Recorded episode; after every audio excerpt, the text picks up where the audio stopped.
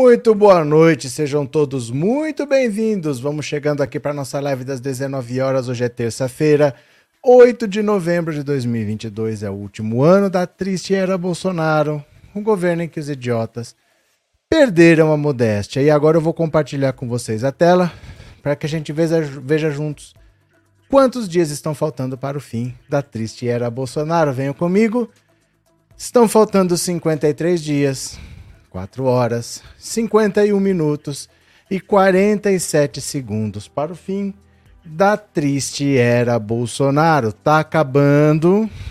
Tá acabando no papel. Porque na prática já acabou. Na prática, o Lula está sendo forçado a governar, porque o Bolsonaro sumiu. O Bolsonaro está no Palácio da Alvorada. O Palácio da Alvorada é a casa dele, é onde ele mora. E tem o Palácio do Planalto, que é onde ele trabalha ele sumiu. Ele não sai mais do Palácio da Alvorada para nada, ele não vai mais ao Palácio do Planalto. A equipe de transição está trabalhando no Planalto. Já o Lula está em Brasília. O Lula já está com a mão na massa, já é o segundo ano da segunda semana da transição. Essa semana ainda o Lula tem que ir para o Egito, porque começou a COP27, que é a conferência sobre clima, e ele já é visto pelo mundo como o presidente do Brasil e vai ser importante ele se reunir com líderes internacionais para mostrar que o mundo reconhece o Lula como presidente da República. Amanhã tem ó, amanhã tem o relatório das Forças Armadas sobre a integridade das urnas. E adivinha o que, que vai ter? O mesmo que teve na live que o presidente disse que ia apresentar provas robustas sobre fraude nas eleições e não apresentou nada. Apresentou um monte de videozinho que falava tudo que já tinha sido falado, fake news antigas. Vai ser apresentado um relatório com nada, com nada vezes nada. Mas aí eles vão falar que é mais alguma coisa. Tem que esperar até segunda-feira que vai acontecer tal coisa. E assim eles vão mantendo o gado mobilizado. Essa é a estratégia, né? Manter o pessoal fazendo loucura, que não é possível, a gente tá piorando. Tá cada vez mais grave. Você olha o que esses caras estão fazendo, agora eles estão sendo presos mesmo. Assim, não é pela polícia, não. É como caso psiquiátrico de colocar camisa de força. Eu vou mostrar uns vídeos para vocês. Eles estão sendo retirados à força porque eles estão querendo invadir quartel do exército. Mas não é gente assim, ó, armada que quer invadir, é gente doida. Gente que tá parecendo zumbi andando mesmo. As pessoas estão com problema psiquiátrico já, mas vão ficar lá porque o Bolsonaro vai ficar jogando isca e eles vão esperar mais três dias, mais dois dias. Só que esses acampamentos tem até praça de alimentação, tem loja, tem caminhão que tem banheiro químico, tem de tudo nesses acampamentos. A Polícia Federal já identificou o financiamento por empresários e o TSE está investigando, vai da cadeia. Eles que esperam. Enquanto tudo isso acontece, passa uma semana da eleição, Flávio Bolsonaro e Eduardo Bolsonaro aparecem na embaixada da Itália e pedem a cidadania italiana. Que será que eles querem? Eles vão aparecer agora como italianinhos? Eles vão comer pizza na Itália? O que, é que eles querem? Pedir a cidadania italiana. A Carla Zambelli foi para os Estados Unidos e ainda não voltou. O Alan dos Santos já está lá. O, o Weintraub foi, mas voltou. O que será que eles querem agora que eles pediram a cidadania italiana? Estranho, né?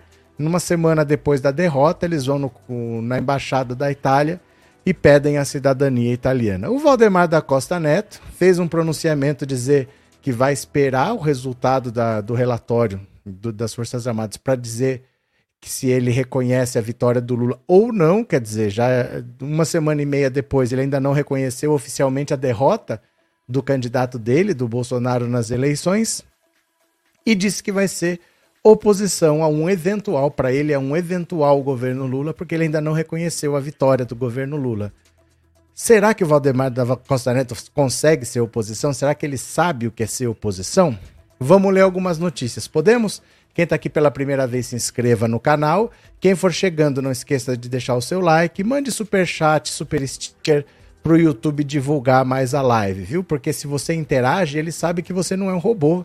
Se você só assiste, esquece de dar like, não comenta, não manda super chat, não se torna membro, ele às vezes pensa que pode ser uma live só com robôs. É um dos critérios. Não é o único, mas é um dos critérios, tá? Vamos ver? Bora, venham aqui comigo. Exclusivo.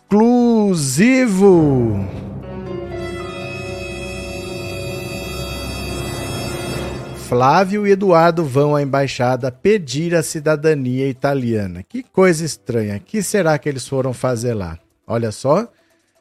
Nove dias após Jair Bolsonaro perder as eleições, os filhos 01 e 03 do presidente da República foram à Embaixada da Itália em Brasília nesta terça-feira para avançar no processo de obtenção da cidadania italiana.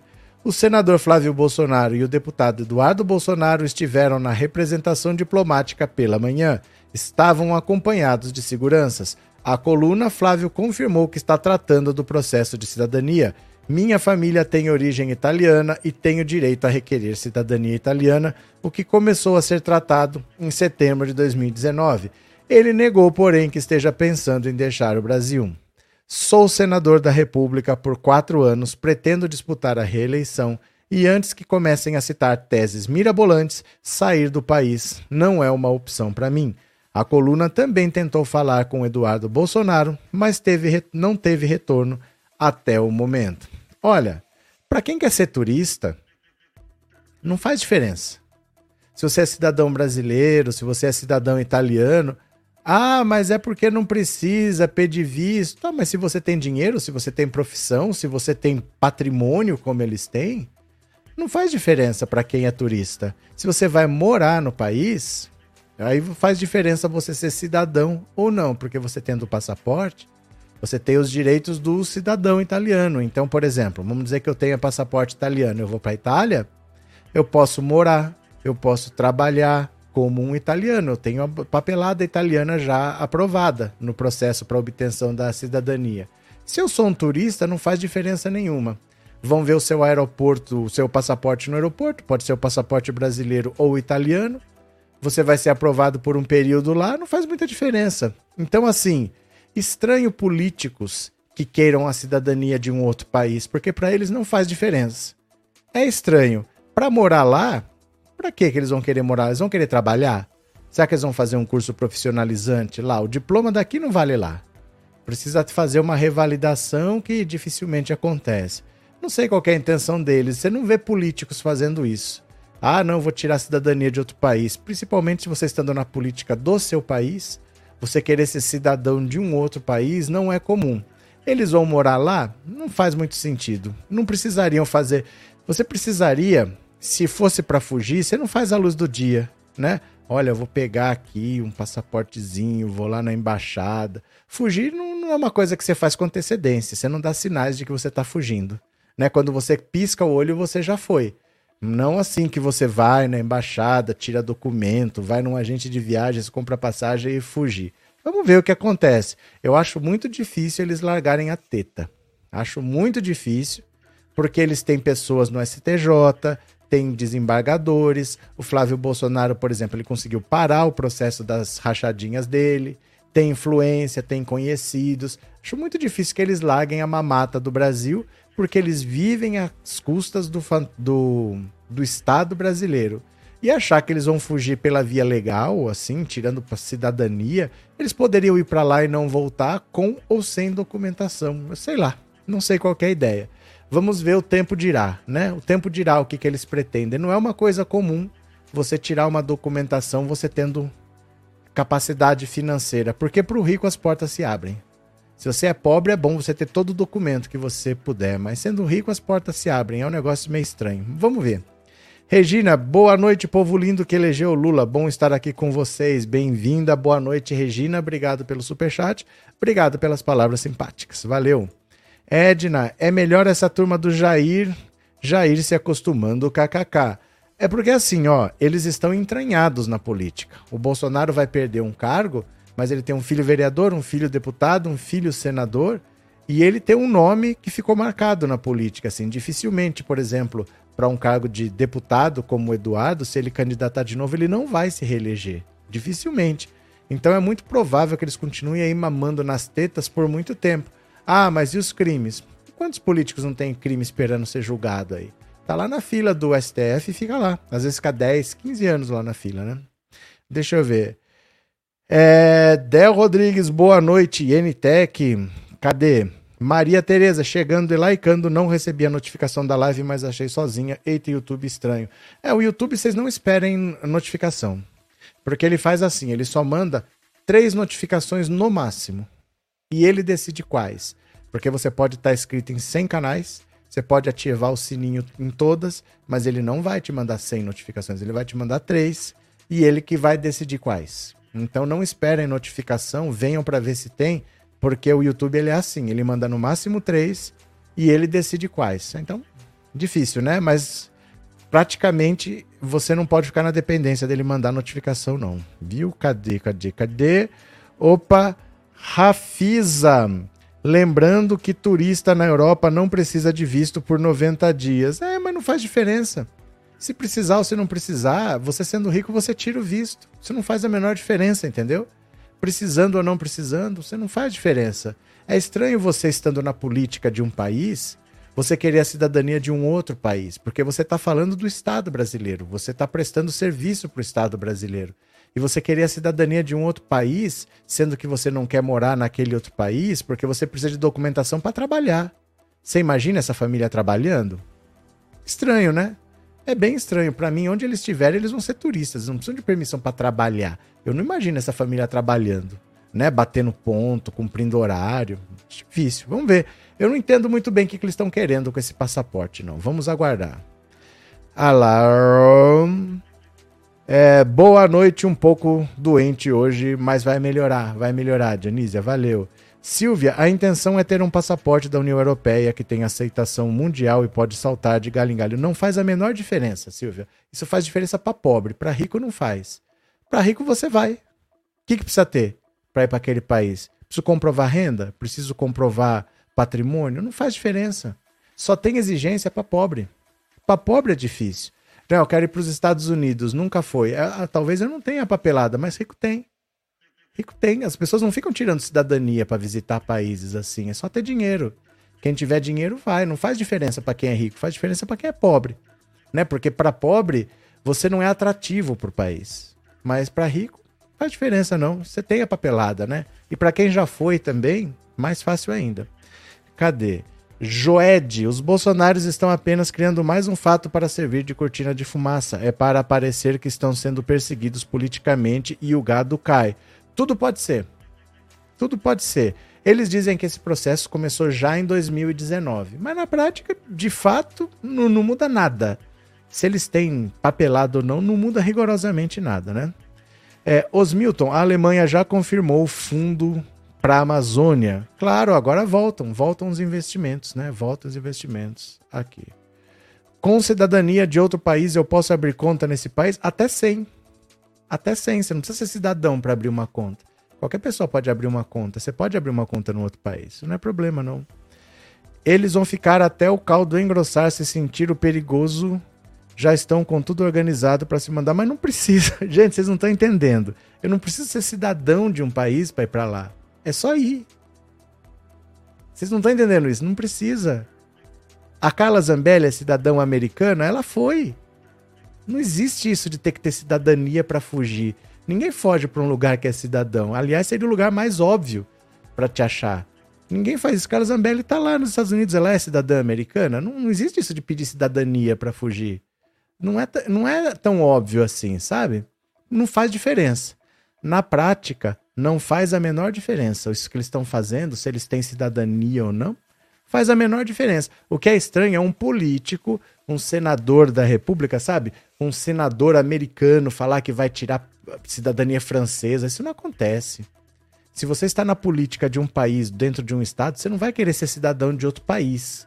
Porque você está envolvido com a cidadania, com, a, com o estado de uma nação aqui, você não vai se meter com a cidadania de um outro país. É estranho. Cadê? O Robinho foi condenado na Itália e o Brasil não extraditou. Será que eles estão pensando no contrário? A Itália não extraditar condenado aqui no Brasil não faz o menor sentido. Ele, o Robinho não foi extraditado porque ele é cidadão brasileiro. Entendeu? É cidadão brasileiro. Nesse caso, eu não sei como é a legislação, porque ele é cidadão brasileiro, mas também é cidadão de lá. Mas assim, tem que ver a legislação, não dá para chutar simplesmente assim, porque são casos diferentes, né? O vereador federal, assim como todo o clã, são avessos ao trabalho. Não, trabalhar eles não vão. Eles não precisam de documentação se eles não vão trabalhar, né? Continuemos aqui, continuemos. Por que Jair está recluso no Palácio da Alvorada? Eita, não sai para nada. O presidente Jair Bolsonaro está recluso no Palácio da Alvorada, em Brasília, há pelo menos cinco dias. Nesse período, recebeu pouquíssimos aliados e auxiliares. Segundo interlocutores, o motivo do isolamento seria um ferimento na perna do presidente. O machucado estaria dificultando até mesmo ele vestir calças compridas. Tá com bereba. Aliados dizem que Bolsonaro teria ferido a perna durante a campanha, mas não cuidou direito à época. O ferimento então teria infeccionado, o que fez com que ele tivesse de tomar antibióticos. A última vez que o presidente deixou Alvorada foi na quinta-feira, quando ele foi ao Palácio do Planalto encontrar o vice Geraldo Alckmin. Procurado oficialmente, a presidência ainda não se pronunciou, o espaço segue aberto. Olha, é muito estranho. É outra coisa que é meio estranha, porque você se machucar infeccionar ao ponto de não conseguir vestir uma calça, isso é bem bizarro, né? Achar que aconteceu esse problema de saúde assim, que ele tá com a perna toda estourada, toda bichada ao ponto de não conseguir vestir uma calça? Será mesmo? Umas desculpas estranhas, né? Cadê? É... Cadê? É, Del Rodrigues fala bonito, disse Arlete. Mariano, Heloísa Salles, explica para mim por que o idealismo da esquerda é melhor para o Brasil. Eu não consigo entender, mas queria muito. Heloísa, explico, mas você já tentou entender? Porque às vezes a gente não. Não é que a gente não consegue, às vezes a gente nunca tentou. Basicamente é o seguinte: o que, que é o pensamento da direita? O pensamento da direita é favorecer as coisas como elas estão. Então tem pessoas que têm dinheiro, os empresários, os grandes ricos, tal, eles têm as empresas. Vamos fazer um estado que não mexa com essas pessoas, um estado que deixe eles à vontade. E já a esquerda não, se preocupa com quem está aqui embaixo. Vamos tentar diminuir a desigualdade social, vamos tentar promover saúde e educação. A direita não quer promover saúde e educação, ela acha que tem que privatizar. O cara trabalha, ele ganha o dinheiro dele e ele estuda onde ele quiser. Num país como o Brasil, chega a ser criminoso você achar que não há necessidade de se preocupar com os mais pobres. Porque nós temos um, um bando de rico no Brasil que está mais do que provado, que são escravocratas. Se eles pudessem, eles trocavam trabalho por comida.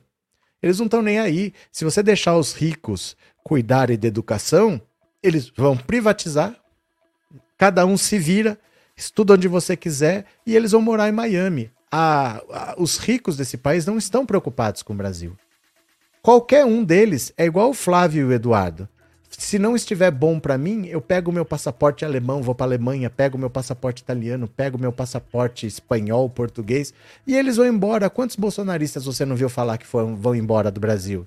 Porque eles não ligam, eles não têm apego ao Brasil, eles não querem construir uma nação, eles não estão preocupados com o pobre. Se não estiver bom para eles, eles pegam as malas e vão embora. Então, quem precisa cuidar dos pobres não é esse pessoal que não tem apego pelo país. É gente que quer que venda a Petrobras, é gente que quer que venda os Correios. Eles não fazem a menor questão de ter um Estado forte. Vai, por exemplo, ver se a China está vendendo a empresa de petróleo dela. Só no Brasil que tem uma empresa de petróleo e que os ricos querem que venda. Ninguém vende uma empresa lucrativa como a Petrobras se está dando lucro. Esses lucros que a Petrobras paga, ela também recebe, porque ela também é acionista. Por que você vai vender uma empresa que está dando lucro como a Petrobras? Ah, tem corrupção, mas a corrupção é externa. As pessoas roubam a Petrobras. Não é a Petrobras que é corrupta. Ela é saqueada, ela é a vítima da corrupção. Então você não vai se desfazer da vítima, você vai prender quem está corrompendo. O problema está fora aqui, ó. Gente que corrompe os funcionários da Petrobras porque tem interesse em assinar contrato. Então tudo você tem que ver onde está o problema. Não é sai vendendo, sai vendendo. Essa, esse pessoal não tem o menor apego pelo país, não tem o menor apego pelos pobres. Se eles quiserem, eles furam fila de Covid. Vocês lembram disso? Gente nomeando filha para ser enfermeira só para tomar vacina antes. saem do país para tomar vacina e o pobre que se dane. Eles não têm sentimento de nação. Eles são individualistas. Esses ricos brasileiros, eles querem é, carro blindado. Eles não querem segurança pública. Eles querem plano de saúde. Eles não querem SUS. Então eles só estão preocupados com o próprio umbigo. Isso não pode levar nenhum país a lugar nenhum. Nenhum país de primeiro mundo tem muitos ricos e muitos pobres. Eles têm pouca desigualdade. Vai na Bélgica e vê pessoas morando mal ao lado de pessoas que moram bem. Isso não existe. Então, o principal é combater a desigualdade e a direita jamais fará isso.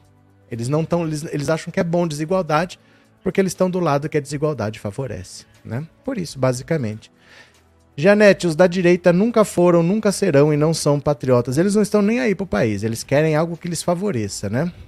O Brasil agora tem um presidente de verdade que já está trabalhando antes da posse. É, antes da posse, o Lula vai ter trabalhado mais horas do que o Bolsonaro nesses quatro anos. Pode somar. Até 31 de janeiro, o Lula vai trabalhar mais horas do que o Bolsonaro trabalhou nos quatro anos inteiros. Continuemos aqui. Presidente do PL diz que não reconhece o resultado das urnas. É impressionante como essa gente fala esses absurdos e não vai para cadeia. Tem que prender essa gente toda que só atrapalha.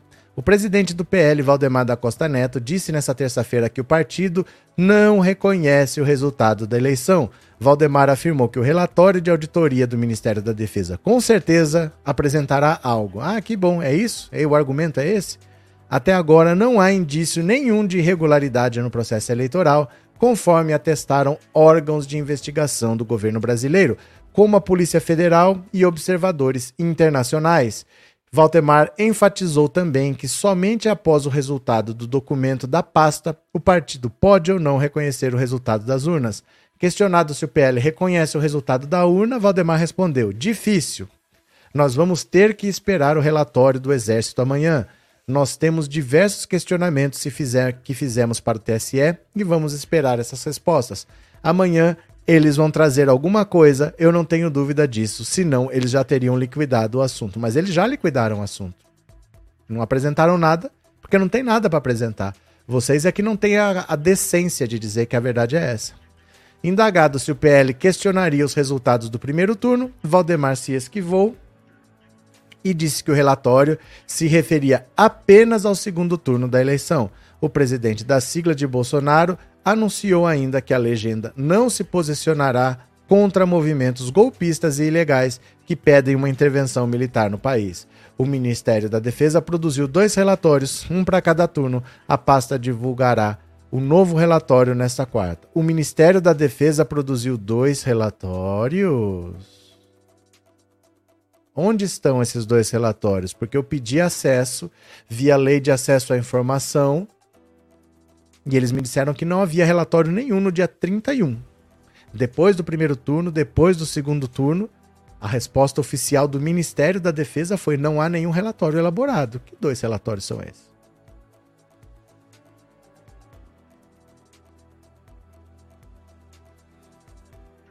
Não há relatório. É resposta oficial do Ministério da Defesa, né?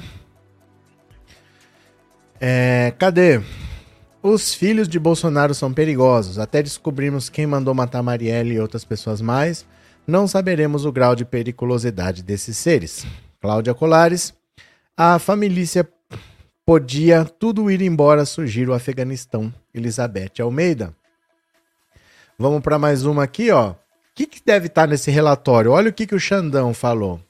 Moraes e ministros militares têm a mesma expectativa sobre o relatório da defesa referente às urnas. Olha, vamos ver aqui.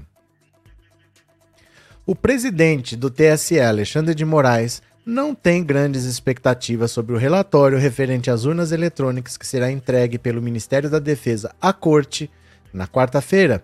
O magistrado tem dito a interlocutores que, se o documento tivesse alguma suspeita contundente, a pasta já teria divulgado dados e Bolsonaro já teria falado sobre o tema. Outros integrantes do TSE avaliam que, se o material trouxesse dados importantes, o presidente não teria realizado a reunião que fez com ministros do Supremo na semana passada, na qual reconheceu que a eleição acabou. Ministros da ala militar do governo Bolsonaro também minimizam, minimizam o potencial do documento. Um deles afirmou à coluna que prevê que a montanha vai parir um rato. Os militares foram convidados para participar da comissão de transparência criada pelo TSE para acompanhar as eleições deste ano. Pressionado por Bolsonaro, o Ministério da Defesa anunciou antes da votação que faria um documento com dados de uma fiscalização paralela das urnas. Olha, eu já tinha falado isso antes. Eu não sei se você se você me segue no Instagram. Se você não segue, pegue seu celular agora. Clica aí agora no Instagram, vai lá que eu espero. Clica agora no Instagram. Na lupa, pesquisa aí, pensando auto Insta. Pensando auto Insta. Faz isso agora que eu vou te mostrar. Isso que o Alexandre de Moraes falou, eu falei ontem. Dá uma olhada aqui, ó. Porque não é nada demais, não tem que ser nenhum gênio para saber isso daqui, ó. Quer ver, ó? Hum, cadê? Acho que é esse aqui. Bastante práticos com uma coisa. Desde que a urna eletrônica foi instituída, não tem nenhuma fraude eleitoral comprovada, certo? Ok. Imagina que alguém agora está com uma prova de uma fraude na mão. Isso seria um acontecimento para chacoalhar a República, para virar esse país de cabeça para baixo. E você acha que se alguém tivesse essa prova na mão, ia falar na segunda-feira: olha, eu vou divulgar um relatório na quarta-feira. Você acha que alguém tivesse isso ia ficar segurando com o Lula trabalhando dentro do Palácio do Planalto lá com a equipe de transição? Se essa prova existisse, a gente já saberia. Cai na real, não tem prova nenhuma. É isso. É uma coisa tão óbvia. É isso que o Xandão falou. Não tem prova. Gente, é a mesma coisa que esse povo que acha que os cientistas descobriram vida em outro planeta, mas não falam. Você acha que alguém tivesse descoberto vida em outro planeta, estava segurando essa informação? O cara ia ganhar prêmio Nobel, ia ser a maior descoberta da humanidade. Quem é quer ficar segurando esse tipo de informação? Essas coisas não têm nem lógica. Não fazem sentido você achar que eu achei fraude. Nunca conseguiram comprovar. Eu consegui comprovar. Eu vou ficar esperando quarta-feira para divulgar. Até parece, né? Até parece. Cadê? É, Paulo Neuza está tudo em 107 imóveis. Laécio, essa patifaria de não reconhecer só irá começar a acabar quando forem severamente punidos. O PL é, deve ser casado. Todos os membros perderem os direitos políticos. Deve ser caçado. Caçado, né, Lécio? Deve perder os direitos políticos? Beleza. Márcia, o senhor acha que algum problema Lula viajar para a COP27 nesse momento? Pelo contrário, é a melhor coisa que ele pode fazer. É a melhor coisa que ele pode fazer. Antes de ser presidente, ele vai ser recebido como presidente. Isso vai mostrar muito claramente que o mundo assinou embaixo da eleição que o mundo reconhece Lula como presidente da República e que o mundo ignora Jair Bolsonaro. O mundo não quer mais saber de Jair Bolsonaro e vai ficar muito claro ali tudo que o Lula vai receber antes de ser presidente e que o Bolsonaro não recebe enquanto presidente. É o melhor momento para ele viajar. E olha, os bolsomínios estão começando a cair em si, porque na real tem um bolsomínio na Europa. E esse pessoal da Europa tá vendo a imprensa internacional tirar sarro deles aqui e só falar mal do Bolsonaro e só falar bem do Lula.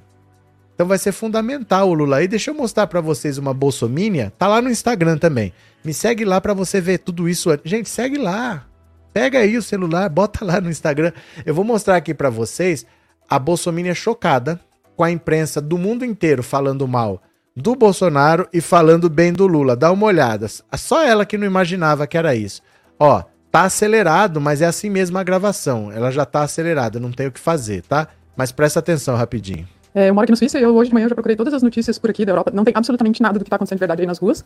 É, pelo contrário, só estão falando por todos, todos os canais aqui, por todos os jornais, que o Lula ganhou, que o Bolsonaro já aceitou, que agora é só a transição do governo, que estava acontecendo alguns protestos antidemocráticos, é, que não aceitam as, as, os resultados da eleição. Não fala absolutamente nada sobre fraude.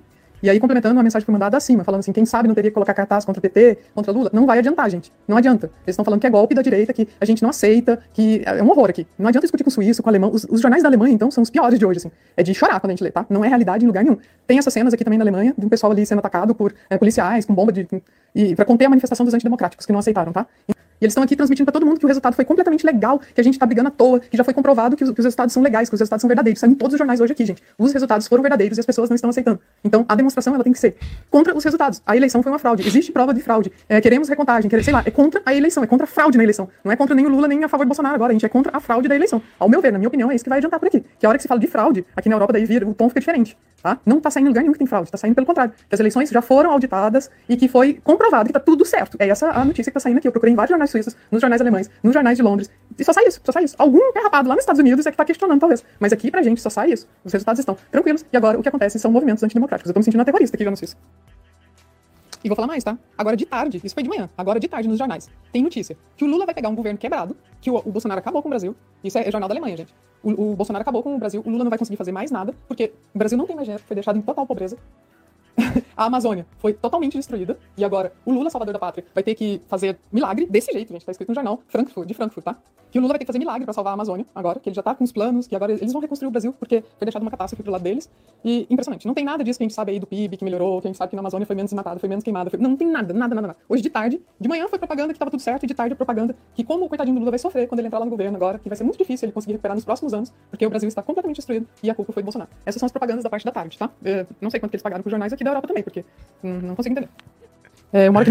Não sei quanto que eles pagaram para os jornais aqui da Europa. Esse povo é muito louco, gente.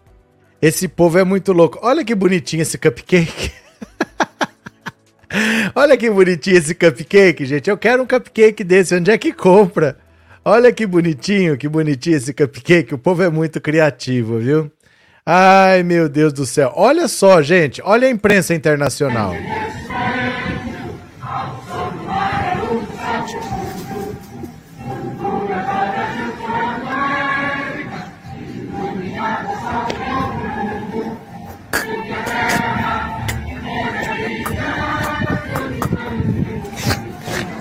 oh, God.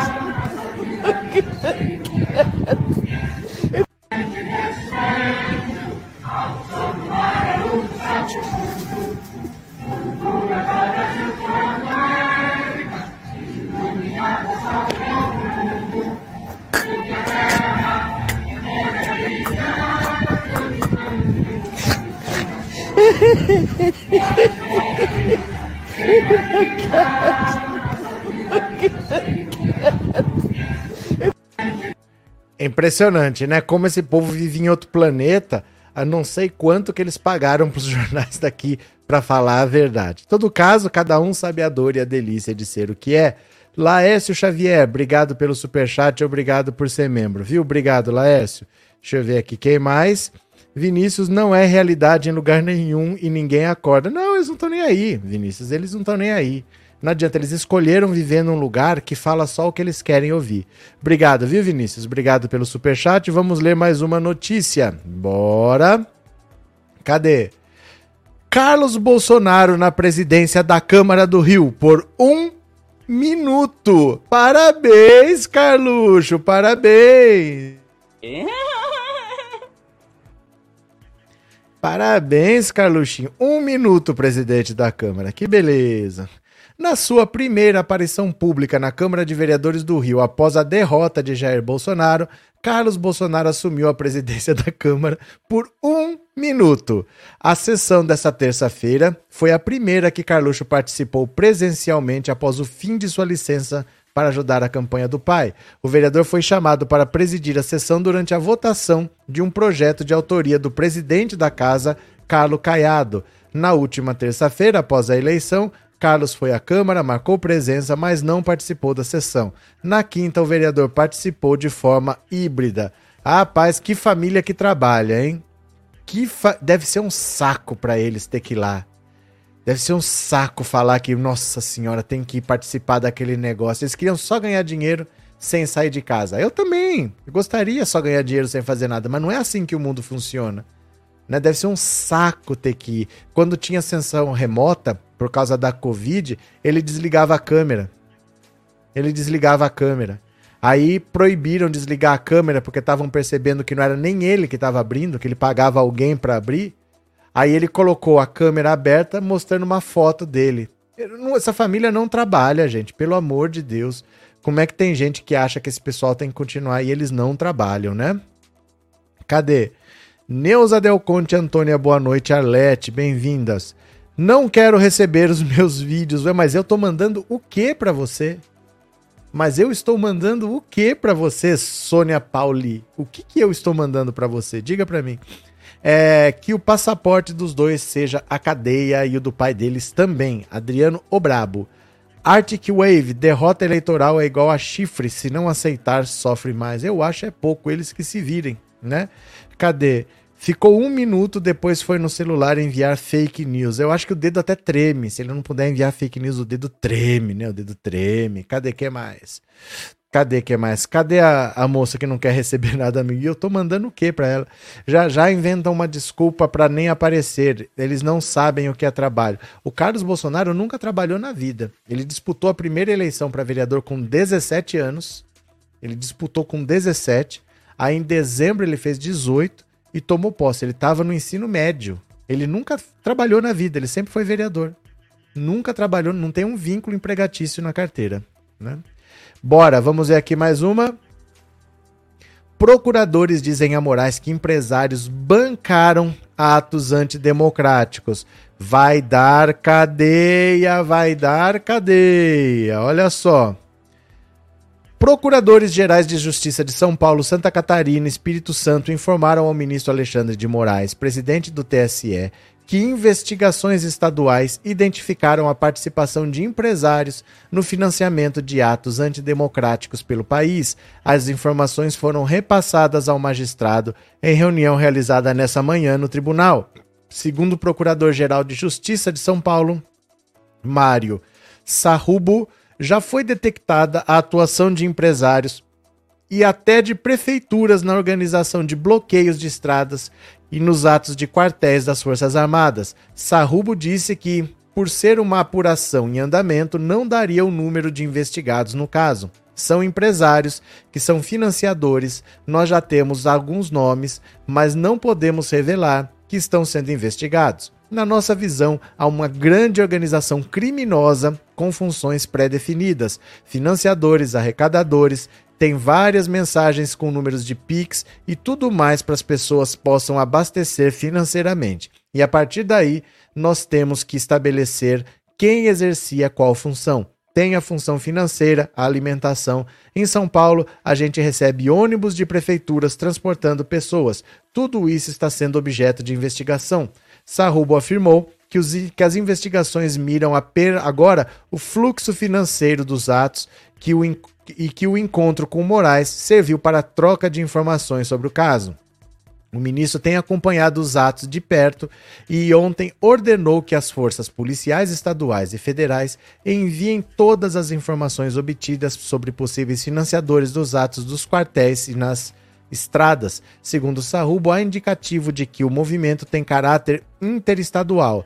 Há algo em nível nacional e nós vamos trabalhar e o TSE fornecerá algumas informações e com isso a gente espera que o Brasil possa prosseguir sem golpes. A Procuradoria-Geral de Justiça do Espírito Santo, a Procuradora-Geral de Justiça do Espírito Santo, Luciana Andrade, também afirmou que a atuação de empresários envolve ainda a criação de listas para impedir consumidores e empresários de utilizarem determinados produtos ou serviços no Estado.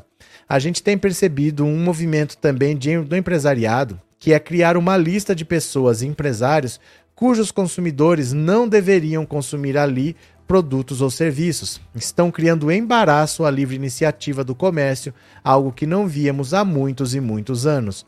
Ontem, Moraes mandou a Polícia Federal, a Polícia Rodoviária Federal, as polícias civil e militar de todos os estados e do Distrito Federal enviarem informações sobre a identificação de líderes, organizações e financiadores de atos antidemocráticos nas proximidades de quartéis e forças armadas. O ministro deu prazo de 48 horas para receber as informações. Moraes também cobrou os dados da identificação de respectivos proprietários de veículos envolvidos nos bloqueios nas estradas e nas manifestações nos quartéis, sejam pessoas físicas ou jurídicas. Desde a vitória de Lula no dia 30, diversas manifestações de bolsonaristas defendem pautas antidemocráticas, como intervenção federal ou intervenção militar. O movimento teve início com fechamento de estradas e migraram para atos em frente a quartéis no país. Em Brasília, o grupo se concentrou em frente ao quartel-general do Exército, em uma área militar da capital federal. No Rio, a concentração foi em frente ao Palácio Duque de Caxias, sede do CML Comando Militar do Leste, no centro da cidade. Em São Paulo, o ato ocorre em frente ao Comando Militar do Sudeste, na região do Parque do Ibirapuera, na zona sul da capital paulista. Os bloqueios nas rodovias persistem em pontos isolados e perderam força ao longo da semana. Ontem, bolsonaristas usaram barras de ferro para agredir agentes da Polícia Rodoviária Federal em Rio do Sul, município a 194 quilômetros de Florianópolis. Segundo a PRF, nesta manhã foram registrados quatro pontos de bloqueios, sendo três deles no Mato Grosso e um no Paraná. Além disso, há nove trechos com interdições parciais pelo país. É, na verdade, esses movimentos aqui não vão dar em nada nunca, porque não tem líder, não tem liderança não tem objetivo, não tem nada na verdade. É diferente, por exemplo, quando você tem uma comunidade carente lá, que você sabe que eles estão pedindo há muito tempo uma passarela e ninguém faz.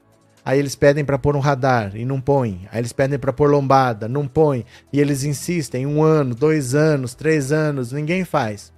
Aí uma criança é atropelada e morre. Aí eles botam, fecham, põem fogo, quebram tudo, não sei o quê. Mas eles têm um motivo para fazer isso. Então eles não saem de lá. E eles vão querer uma solução. E aí eles vão arrepiar. Mas esse bando de velhinho barrigudo, que não tem função de estar tá ali, que estão há 10 dias pedindo sabe Deus o quê? Ninguém sabe o que, que eles estão querendo, nem eles sabem. Isso daí não vai perder força, porque não aparece uma pessoa para falar vamos fazer isso, vamos fazer aquilo, porque não tem objetivo. Na verdade, é uma paralisação que não tem objetivo nenhum. É gente mimada que quer que a vontade deles prevaleça, mesmo tendo perdido as eleições, né? AF, Obrigado pelo super sticker, viu? De coração, obrigado pelo apoio, obrigado pela colaboração. Valeu? Cadê que mais? É, Otávio, esses bolsonaristas têm que prestar atenção que eles perderam as eleições e vão trabalhar e deixar meu presidente Lula. Valeu, Otávio. É verdade. É, se fossem professores, já estavam presos. E, não. Imagina se fosse o contrário. Se o Lula tivesse perdido, você, esquerdopasta, esquerdopata petralha, não se conformasse, não aceitasse o resultado da eleição e falasse assim: eu não vou aceitar. Teve fraude, quem ganhou foi o Lula. Começa a fechar a rodovia, começa a tacar fogo, começa a é, jogar pedra que nem eles fizeram, começa a pedir golpe militar. Será que estava todo mundo colaborando desse jeito? Porque tem banheiro químico, tem comidinha, né? Tá bonitinho lá, tem, tem até shopping. Estão vendendo de tudo, até arma estão vendendo, viu? Deixa eu ver se eu acho um vídeo aqui, ó que eu assisti ontem. Deixa eu ver se eu acho aqui. Pera lá. Deixa eu pera lá. Eu vou achar aqui um vídeo. Eu vou mostrar para vocês porque eu vi ontem. Cadê? Ó, achei. É que é assim, ó. Deixa eu ver se eu consigo achar aqui no computador, porque eu vi no, no celular. Deixa eu ver se aqui no computador aparece. Você quer ver? Ó, deixa eu ver.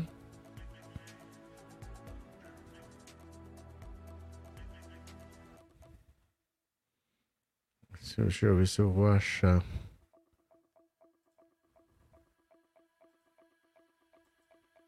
É, não aparece no computador. Eu vou ter que baixar esse vídeo e mandar para mim mesmo por WhatsApp que eu quero mostrar para vocês. Essa, ó. Ó, pera lá. Pera lá. Eu vou mandar para mim mesmo aqui. Pera lá, quer ver? Isso aqui vale a pena ver. Eu vou dizer que perfil que tá, para caso vocês queiram ver, é um perfil que eu achei no TikTok, mas eu vou mostrar aqui porque eu não tô conseguindo ver. Deixa eu ver, eu acho que. Pera lá, só se eu achar o perfil dela aqui. Quer ver? Vai dar pra achar, quer ver?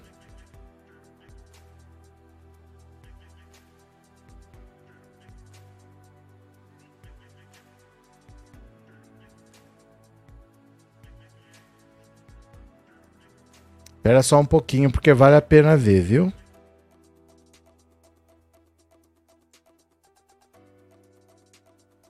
Tá dando erro.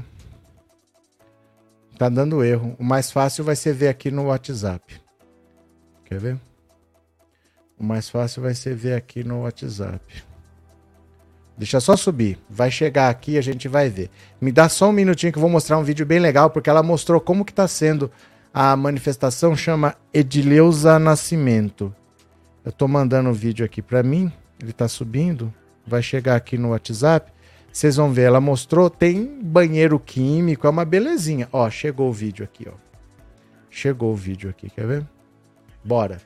Mostrar aqui para vocês, ó. É difícil até de acreditar que é nesse, nessa escala. Quer ver? Ó, dá uma olhada aqui, ó.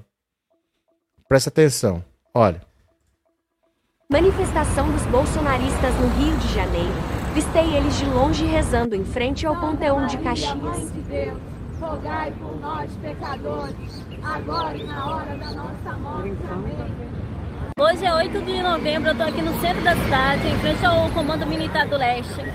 E eu estou impressionada porque hoje fazem oito, exatamente oito, oito, dias que esses bolsonaristas estão aqui. Eles também não estão usando nenhuma estampa do Bolsonaro, nem o nome do Bolsonaro. Tem muitas barracas, muitas barracas também de mantimento, muito banheiro químico, Acredito que tem financiamento, sim. É, talvez até público, algum político, privado também, é óbvio. E eu fico é, perplexa porque eu não consigo compreender como é que essas pessoas continuam apoiando o Bolsonaro. Eles têm uma estrutura gigante como banheiros químicos, tendas, barracas e alimentos, além de carro de som. Olha, Olha isso. O tanto de barracas que tem aqui. Olha Eles isso. Eles dormem no local e a maioria dos manifestantes são da terceira idade. Olha isso. Muitos acham graça vendo essas cenas, mas ver essas pessoas enfrentando chuva e frio por causa de políticos chega a ser deprimente. Quase um apocalipse zumbi. Outra coisa que eles estão aqui também falando que, que eles estão contra o STF. Na verdade, em, do, em setembro de 2019, a gente tentou né, ir para a rua pedindo a CPI da Lava Toga, porque a gente entende que alguns membros do STF têm cometido excessos, né? O mesmo órgão que investiga não pode ser o mesmo órgão que pune, entendeu? Só que a gente foi pedir a, a CPI da Lava Toga, eu estive em Brasília e quem votou contra precisava só de um voto. O Flávio Bolsonaro votou contra, junto com toda a bancada do PT. Essas pessoas ainda esperam um milagre. Antes se era preciso esperar 72 horas para que os militares tomassem o poder. Mais de semana e eles estão dispostos a permanecer em frente ao cartel até o TS e afirmar que houve fraude. Engraçado é que eles põem o hino do exército, põem o hino nacional, sendo que os militares cantam esses hinos todos os santos dias, todos os santos dias os militares cantam. Então é lamentável, muito lamentável. Gente, é assim. A estrutura não é pequena. A estrutura não é pequena. Estão fazendo até mini shopping ali. Tem barraca de venda de coisas, tem banheiro químico, né? Eu não consigo um banheiro químico para mim, assim. Tem que ter uma estrutura para colocar aquilo lá. É interessante mesmo, né? Como são as coisas.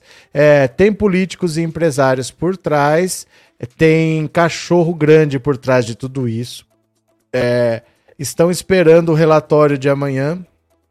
Vai ter nada. Não vai ter nada lá. Só lunáticos vai chorar na cama, que é lugar quente, mas é que tá, Flávio.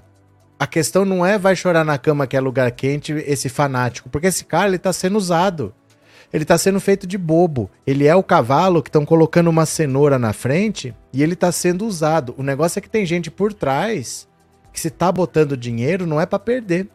Ele tá botando dinheiro porque ele tem algum objetivo e alguma coisa ele tá ganhando. Porque ninguém bota dinheiro para perder. Então esse cara aí, esse lunático, ele não é o problema, porque ele tá sendo usado. Ele tá sendo usado para alguém ganhar dinheiro, né? Eles estão praticamente morando nas ruas. Isso não é proibido? Para nós é. Eles podem, mas eles podem tudo, né?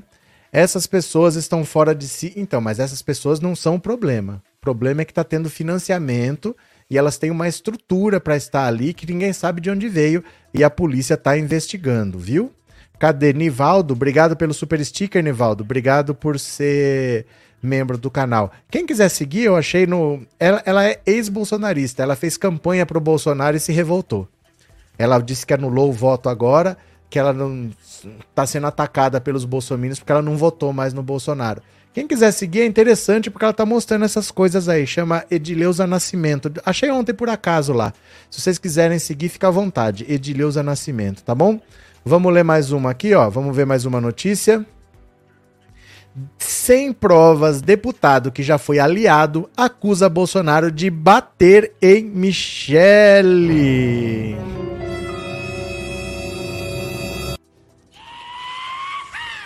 O deputado federal Julian Lemos, do União Brasil da Paraíba, ex-aliado de Bolsonaro, acusou o presidente de bater na primeira-dama Michele Bolsonaro depois dela ter passado por um procedimento estético para troca de silicone em janeiro de 2020.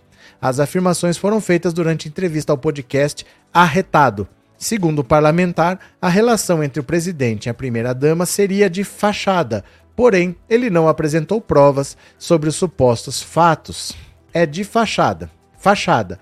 Ela, Michele, não aguenta nem vê-lo, disse Julian na conversa.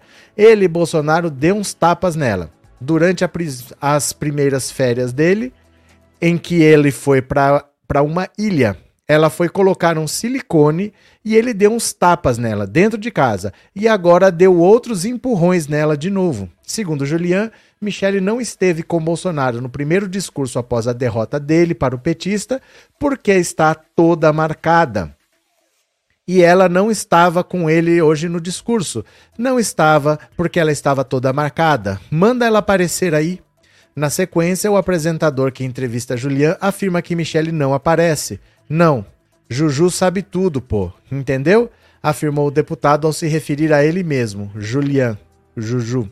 O UOL procurou a assessoria de imprensa da presidência por e-mail e aguarda o retorno. A reportagem também tentou ligar, para a comunicação do Planalto. Ah, óbvio. Nessa cirurgia citada por Julian, além da substituição das próteses, Michele também corrigiu um afastamento do músculo do abdômen, algo comum em mulheres que passaram por gestações. O deputado foi considerado um coordenador de campanha no Nordeste pelo presidente Bolsonaro nas eleições de 2018. Após um ano de mandato presidencial, de Bolsonaro, Julian já demonstrava insatisfação com as ações do presidente. Ele foi um dos entusiastas da candidatura do ex-juiz Sérgio Moro, a quem declarou apoio publicamente. Olha, eu tenho os vídeos aqui. São dois. Tem um que ele diz que o, que o Bolsonaro bate na Michelle e tem outro que ele diz que o Carluxo é sociopata. Os dois estão no Instagram. Vocês dão uma olhada lá? Vocês dão uma olhada lá? Eu vou mostrar aqui para vocês, ó. Aqui está o Instagram, ó. Olha aqui. Esses dois vídeos aqui, ó. Esses dois vídeos aqui. Você segue lá no Instagram, os vídeos estão aqui, são vídeos de dois, três minutos. Dá uma olhada lá, ó. É só procurar Pensando Auto Insta. Pensando Auto Insta. Você vem aqui no meu perfil, ó, são esses dois aqui, ó. São esses dois aqui. Você faz isso? Você faz isso ou eu tenho que mostrar aqui? Eu vou mostrar aqui que vocês não fazem isso. Vocês não me seguem. Vocês não me seguem no Instagram. Você já teria visto. Eu vou mostrar aqui para você então. Bora, vamos lá. Vamos ver aqui os dois, ó. O primeiro que ele fala da pancada e o outro que ele fala que o Carluxo é um sociopata. Bora, vem comigo. Falou no começo, mas repete aí, Júnior. Tô perguntando aqui se essa, se essa relação de Jair Messias Bolsonaro com Michel é só fachada. Fachada. Fachada. Eu não aguento nem ver. Ó, Juliano disse uma parada aqui que, pra gente analisar. Na posse, Bolsonaro tava com o Michele, né? É. Mas se você for olhar nas primeiras férias de 2019, que Bolsonaro sai lá pra jet ski, ninguém vê Michele do lado Ele dele. deu umas tapas nela na, no, no, no, no, Nas primeiras férias dele que ele foi pra uma ilha. Ela foi botar um silicone, ele pegou e deu umas tapas nela dentro de casa. Eita. E agora deu outros empurrão nela de novo. E ela não tava com ele hoje no discurso. Não tava porque ela tá toda marcada. Eita. Manda ela aparecer aí. Não aparece. Juju sabe tudo, pô. Juju. Entendeu? Tô dizendo a você. Ela tá, tá preso então, né? Como? Prende não, pô. O presidente da República prende não. Júlia. Manda ela aparecer. Manda ela aparecer aí. E nesse cenário da política paraíba, que é que tu, até o, o Gabriel Alves pergunta aqui, para 2026 eu estendo a pergunta. Nem falou no começo. Ih, rapaz! Aí ele fala do Carluxo, que o Carluxo é perigoso. Dá uma olhada aqui, ó. Bebiano foi indicado, é, ia ser um ministro, e Carlos Bolsonaro forçou o pai não nomear, demorou, você pode reparar que foi a, nomeação mais demorada que teve. Quando nomeou, Carlos Bolsonaro, para mostrar que mandava, simplesmente tirou as senhas das redes sociais do pai e sumiu, desapareceu para um clube de tiro. E Bolsonaro aguentou a parada ali um dia, dois, depois, ai, meu menino pode se matar aqui. Bolsonaro tinha medo disso. Ou dele se matar ou matar um bocado. Que Carlos é um sociopata. Carlos Bolsonaro é um sociopata. Capaz de matar o pai, capaz de matar um. Ele é um sociopata. Eita! Eu digo com toda a segurança do mundo. Eu chegava na casa de, de Carlos Bolsonaro, às vezes, que é uma casa que era como fosse. Ninguém entrava na casa de Jair. Era do portão para fora. Aquela questão ali de amor, de família, aquilo ali é mentira. Então a gente ia para casa de, de Carlos Bolsonaro. Chegava lá, ele estava de colete, sozinho dentro de casa, de colete, com espingaradores e com a pistola na cintura, olhando na janela. Esquizofrênico o cara, pô. É outro que a cara não é Carlos não. Bolsonaro é esquizofrênico. Entendeu? Cruel. Eu não sei se aquele homem sabe nem o que é uma oração. Mal, mal, mal, mal com M maiúsculo. Ele tá eleito, né? Entendeu? Ele é mal com M maiúsculo. Todos os problemas envolvendo o pai, ele estava no meio. Gosta de botar apelido nos outros. Ele não, ele, não, ele não tem nenhum tipo de sentimento de. Bicho, eu vou considerar esse cara, não tem não. E ele se acha o, o, o Steve Jobs. Ele na cabeça dele é isso. Ele é um gênio. Ele é um gênio. Tem estratégia de campanha. Jair mentia só para inflar o ego dele. Ih, rapaz. Ih, os podres estão aparecendo, os podres estão aparecendo. Sabe o que, que é isso? Por um tempo, enquanto você tem o poder, você consegue controlar, você consegue dominar as pessoas. Mas aí você perdeu. A sua caneta já começa a tinta a falhar. As pessoas já começam a ver que o poder migrou para outro lugar. Aí tudo que eu tava segurando eu começo a soltar. As coisas vão começar a aparecer agora. Agora vocês vão começar a ver que as coisas vão começar a aparecer. Eu acho é pouco, viu? É... Carlos Mal, disse o Sálvio. Vindo do Bozo não é de se estranhar que batem mulheres. Cadê quem mais? Nilson, com Bolsonaro, o trabalhador iria ser ainda mais escravo, por isso esse desespero dos empresários. Cadê Morgana? A boca da Micheque está botocada. Ficou estranha com todas que põem isso na boca. É porque essas, esses procedimentos, eles são estranhos, porque eles tiram o movimento da boca, né? A mulher que faz botox no rosto, ela fica assim, ó. Ela fala assim. Só mexe daqui para baixo, né? Aqui fica tudo parado. Você ganhou na loteria. Sua mãe morreu. A cara é sempre a mesma, que não tem reação. É estranho mesmo, viu, Morgana? É, Vânia, tem muita comida, água, tem barraca, tem tudo na frente dos quartéis e ninguém tira. Não sei o que é isso. É isso que o Xandão está investigando. É isso que o Xandão está investigando, né? Que horror, que família, disse a Fátima. Pronto, cadê? É, esse povinho que estão acampados querem repetir o Capitólio à brasileira. Por aqui não tem o Capitólio, mas tem o Palácio Ministerial. Se cuidem, pois a coisa é séria. Mas, Urbano, repetir o Capitólio, o Capitólio já não deu certo. O Capitólio já não deu certo. O que, que aconteceu depois do Capitólio? Eles invadiram e o Trump saiu do mesmíssimo jeito. Tem 280 pessoas presas por causa do Capitólio. Então, na verdade, eles estão copiando uma estratégia que o original já falhou. Qual que é a chance de dar certo? Porque se o original já falhou, será que a cópia vai dar certo? Porque no Capitólio todo mundo foi preso, não aconteceu nada, o Biden tá aí governando, então o que, que adianta você copiar? É a mesma coisa de falar assim, ó, eu vou copiar a estratégia daquele time que foi rebaixado para a segunda divisão. Qual que é a chance de dar certo? Né? Deixa para lá. Mestre José Oficial, bomba, bomba, o gado está em pânico. O gado está em pânico. Obrigado pela presença. Mestre José, eu fui ver seu canal hoje, que eu nunca tinha tido a curiosidade de ver. Vocês já viram, gente? O canal do Mestre José? Dá uma olhada aqui, ó. Eu não tinha visto. Vocês dão uma olhada aqui depois, caso interesse. Ó, eu fui ver que o Mestre José tá sempre aqui, ó. É esse canal aqui, não é? Ou eu errei? É esse, né, Mestre José? Mestre José Oficial. Bacana, bem-vindo, chegue por aí, Mestre José. Eu vou mandar o link para caso alguém queira se inscrever. Mestre José tem um canal, caso você se interesse, vai lá dar uma olhada. Mestre José tá sempre por aí. Abraço, viu? Todos são bem-vindos. Se alguém tiver interesse, tiver curiosidade, clica aí, ó, o canal do Mestre José. Valeu? Quem tiver curiosidade, dá uma olhada, se inscreva lá. Deixa eu me inscrever aqui. Pera lá, que eu não me inscrevi.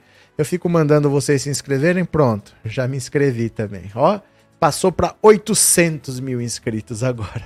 Abraço, Mestre José. Cada Vilma, eu já sigo o Mestre José desde o ano passado. Pronto. Eu já sigo o Mestre José, adoro Rosana. Então pronto, valeu.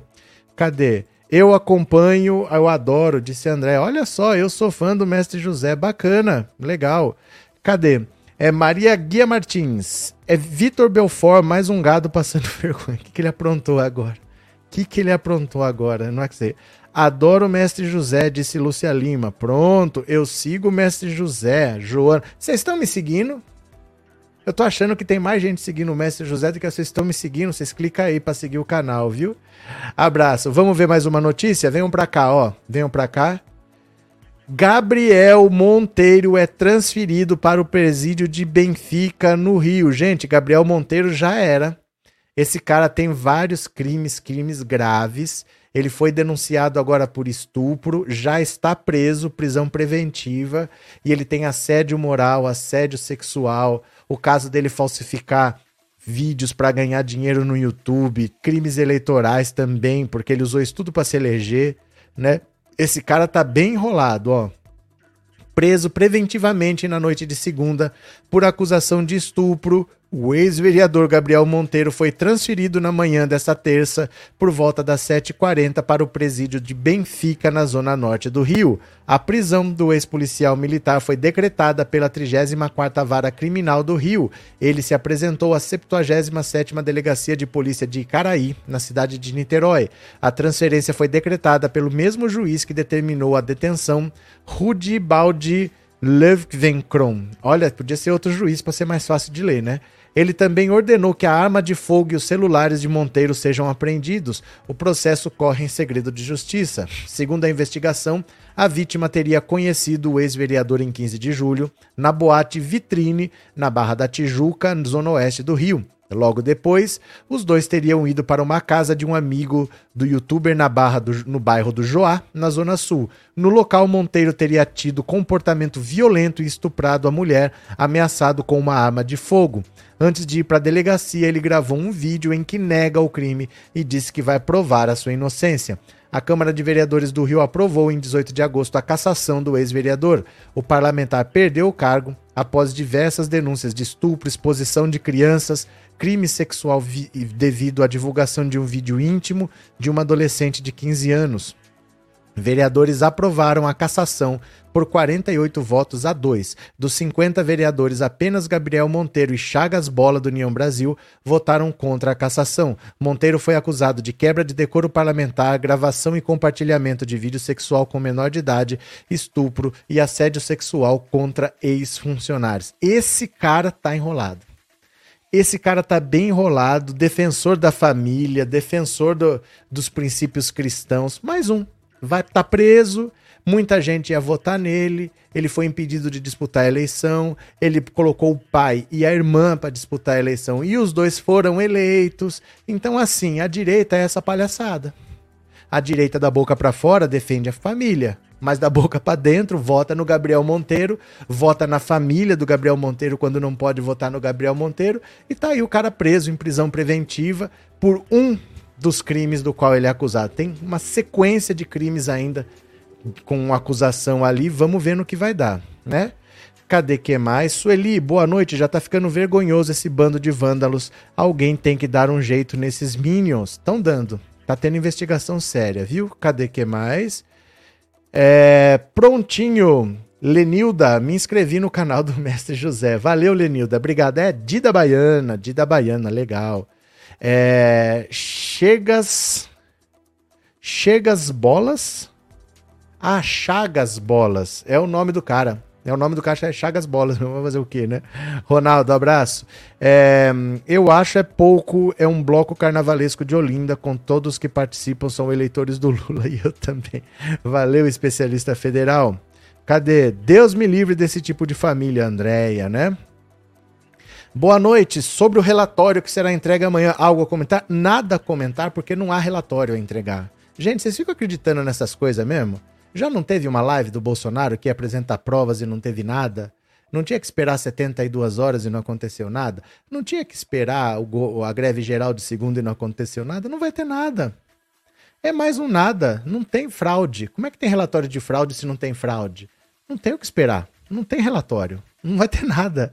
Se vocês quiserem ficar esperando igual a convocação da seleção lá, mas não vai ter nada. Não vai ter nada. Nada. Rigorosamente nada, né?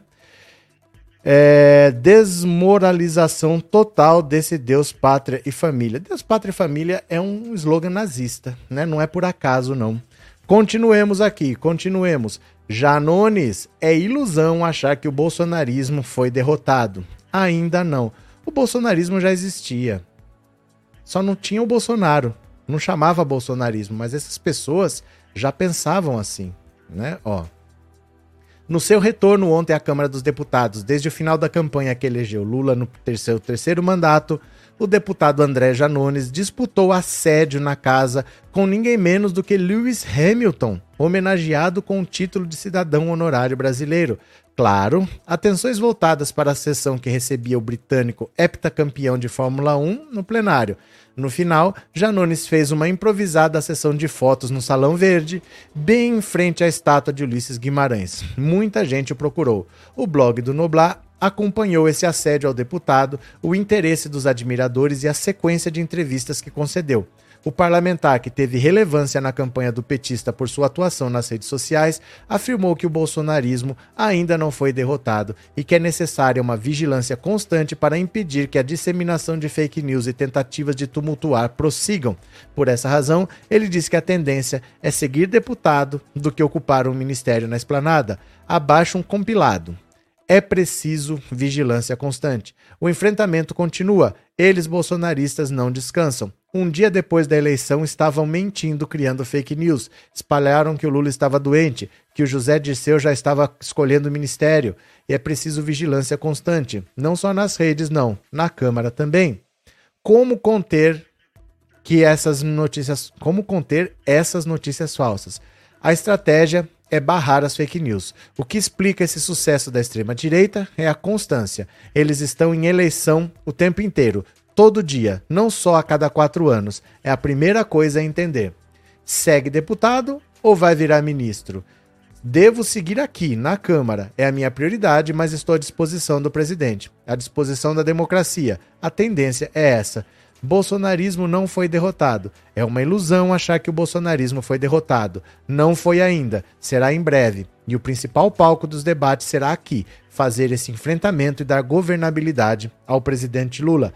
Tamanho da vitória de Lula. Foi uma grande vitória da democracia. Foram quatro anos de opressão, onde a democracia foi sufocada. Foi uma grande vitória, uma resposta da sociedade ao golpismo de Bolsonaro, ao avanço da extrema-direita. Seguimos atentos quanto a qualquer tentativa de golpe de Bolsonaro. Conseguimos uma frente ampla. Olhem o Alckmin, a Simone Tebet, tanta gente. O leque de partidos que apoiaram. Até nomes distantes, como o de João Amoedo tô, temos a obrigação de lotar Brasília na posse do Lula, com um ônibus de excursão do país inteiro.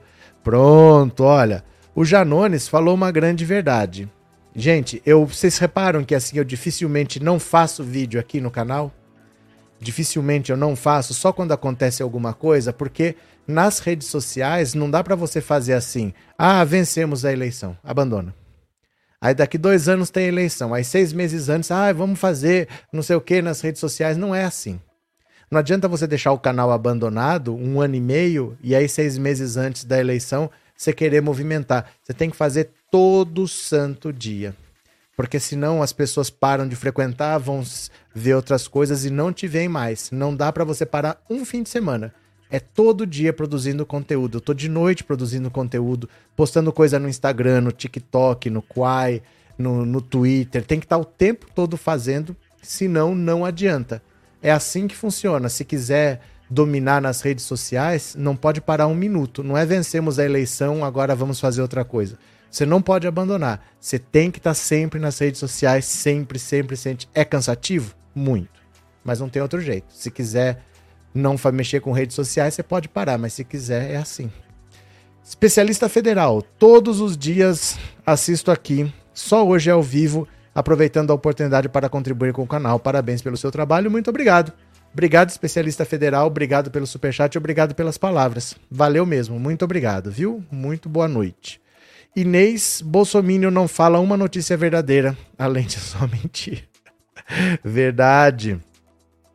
Cadê? Nelson Piquet não é nem gente, Nelson Piquet. André, Bozo diz que acha que está com erisipela. Por que não toma cloroquina?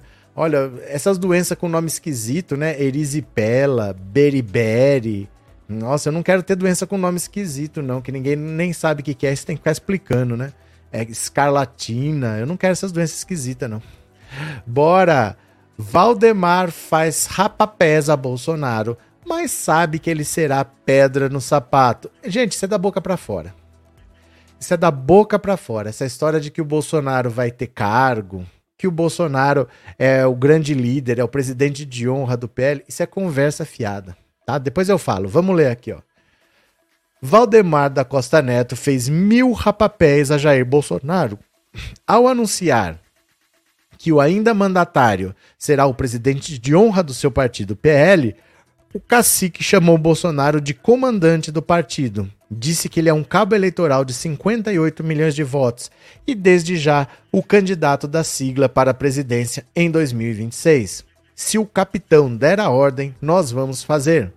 Foi uma frase gentil. Como presidente de honra do PL, Bolsonaro e sua turma serão em breve o maior pedra no sapato de Valdemar em sua inevitável caminhada na direção de uma aproximação com o PT. Por ora, no entanto, interessa ao cacique evitar melindrar o presidente e sua bancada, os mais de 50 deputados bolsonaristas que o ex-capitão levou para as fileiras do PL.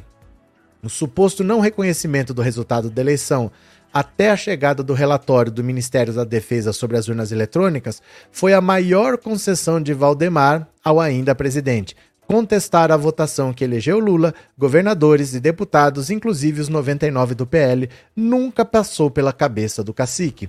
No discurso de hoje, Valdemar da Costa Neto deu a César o que é de César. Reconheceu que o PL não atingiria a atual dimensão, não fosse por Bolsonaro, e mostrou-se grato ao presidente, que, segundo ele, glorificou o partido com sua chegada. Bolsonaro, porém, como bem sabe Valdemar, não é nenhum funcionário modelo capitão indisciplinado, deputado idem e presidente ibidem, nunca se mostrou afeito ao trabalho duro.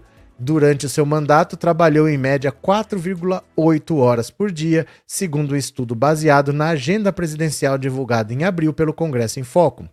Tampouco pode-se dizer que o ex-capitão tenha espírito agregador.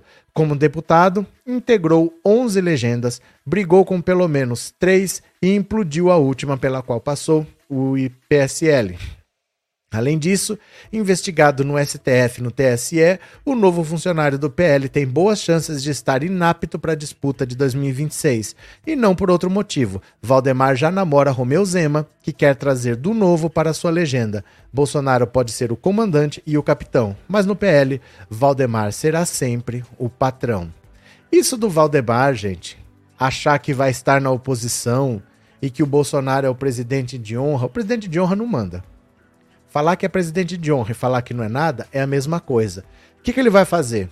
Muito provavelmente. Como ele tem que conciliar os bolsonaristas que se elegeram pelo partido dele, o Bolsonaro, mas não quer se afastar de Lula, ele da boca para fora fala assim: eu sou oposição, quer dizer, eu não vou embarcar de vez no governo Lula porque eu tô com essa galera aqui, mas eu vou negociar caso a caso. Então, por exemplo, a PEC do não sei das quantas que vai passar, vamos negociar e vamos apoiar. A PEC do não sei das quantas, vamos negociar e vamos apoiar. Ao invés dele fazer, falar, tô apoiando, aí você não precisa negociar, você já sabe que ele é seu apoio, você já sabe que ele é da sua base, ele vai falar caso a caso, mas ele vai apoiar o governo Lula. Ele só vai cobrar um pouco mais caro. É isso na prática. Ele vai usar o Bolsonaro para conseguir negociar cada apoio, cada hora um apoio diferente e conseguir tirar alguma coisa do Lula também. É isso que ele quer. Ele vai ficar com o Bolsonaro e negociando com o Lula o tempo todo. Ele vai fazer jogo duplo. A hora que o Bolsonaro cansar e sair, para ele já tá bom. Por quatro anos ele vai ganhar dinheiro proporcional aos 99 deputados que ele elegeu e não aos deputados que ele tem. Se todos os 99 saírem, não faz diferença. Ele vai continuar recebendo dinheiro proporcional aos 99 deputados que ele elegeu e não ao que ele tem no momento. Pode entrar, pode sair, valem os 99. Então, se o pessoal não quiser ficar, ele já tem quatro anos de muito dinheiro garantido entrando. É capaz que ele receba uns 20 milhões de reais por mês. Uns 20 milhões de reais por mês só por ter conseguido eleger esses 99 deputados aí. Isso num ano dá 250 milhões, em quatro anos dá 1 bilhão de reais. Não é pouca coisa, viu? Erisipela é contagioso, tem que usar remédios fortes. Eu sei lá, essas doenças com nome esquisito. Eu não queria doença com nome esquisito.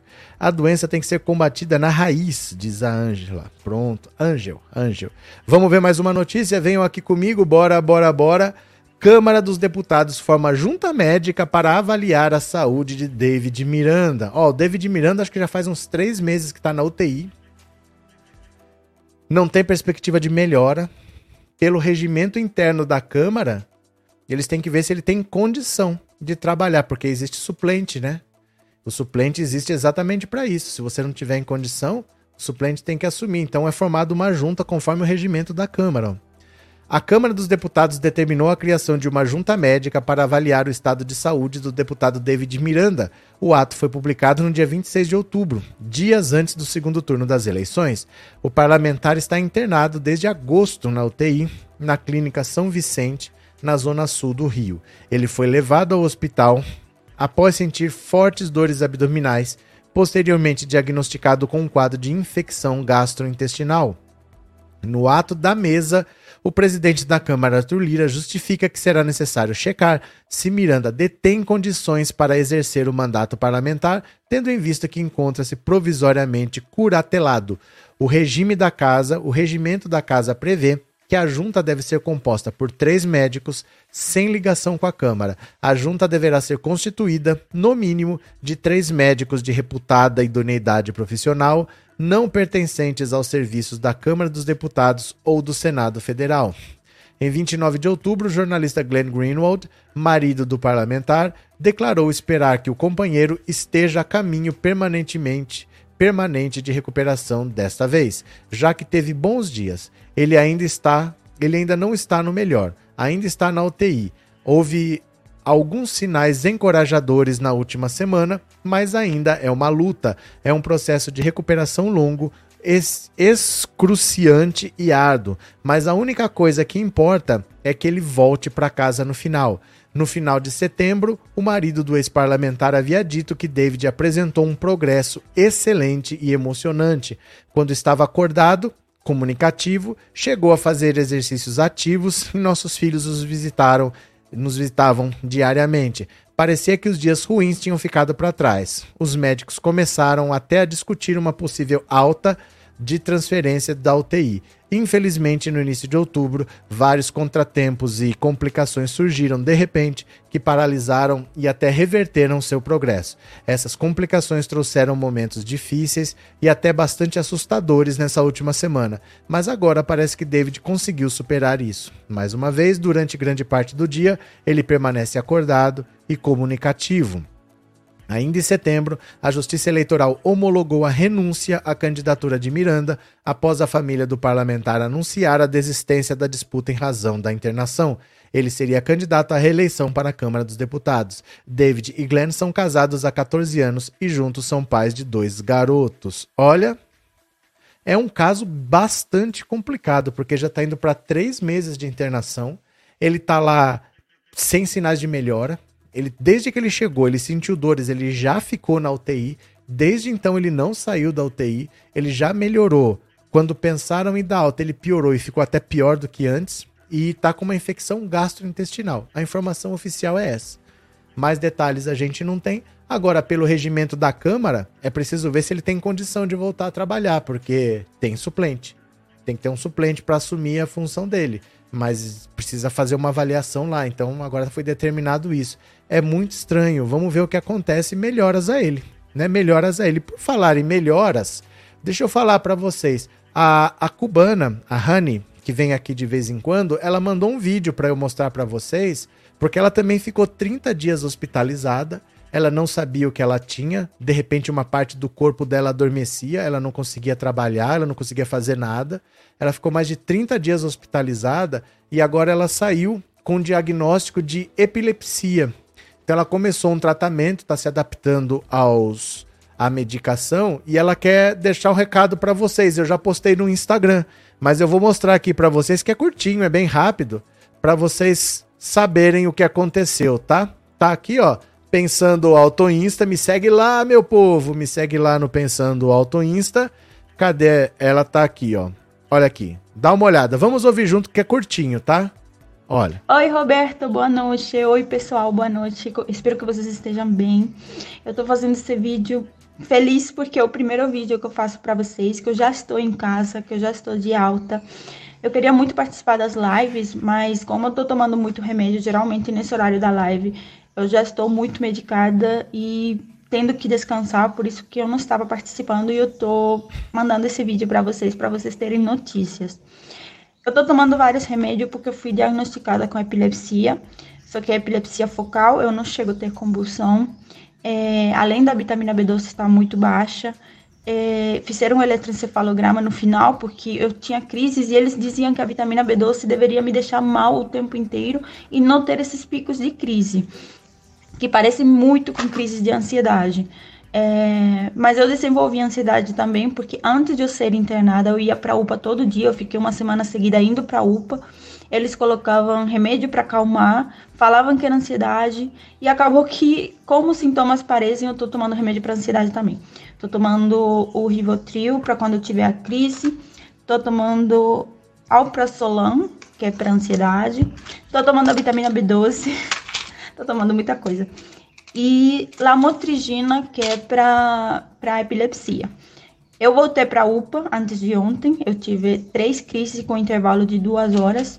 Então, o médico do hospital mandou mensagem e ele pediu para aumentar a dose da lamotrigina. Então, em vez de tomar uma pílula de noite, eu estou tomando duas.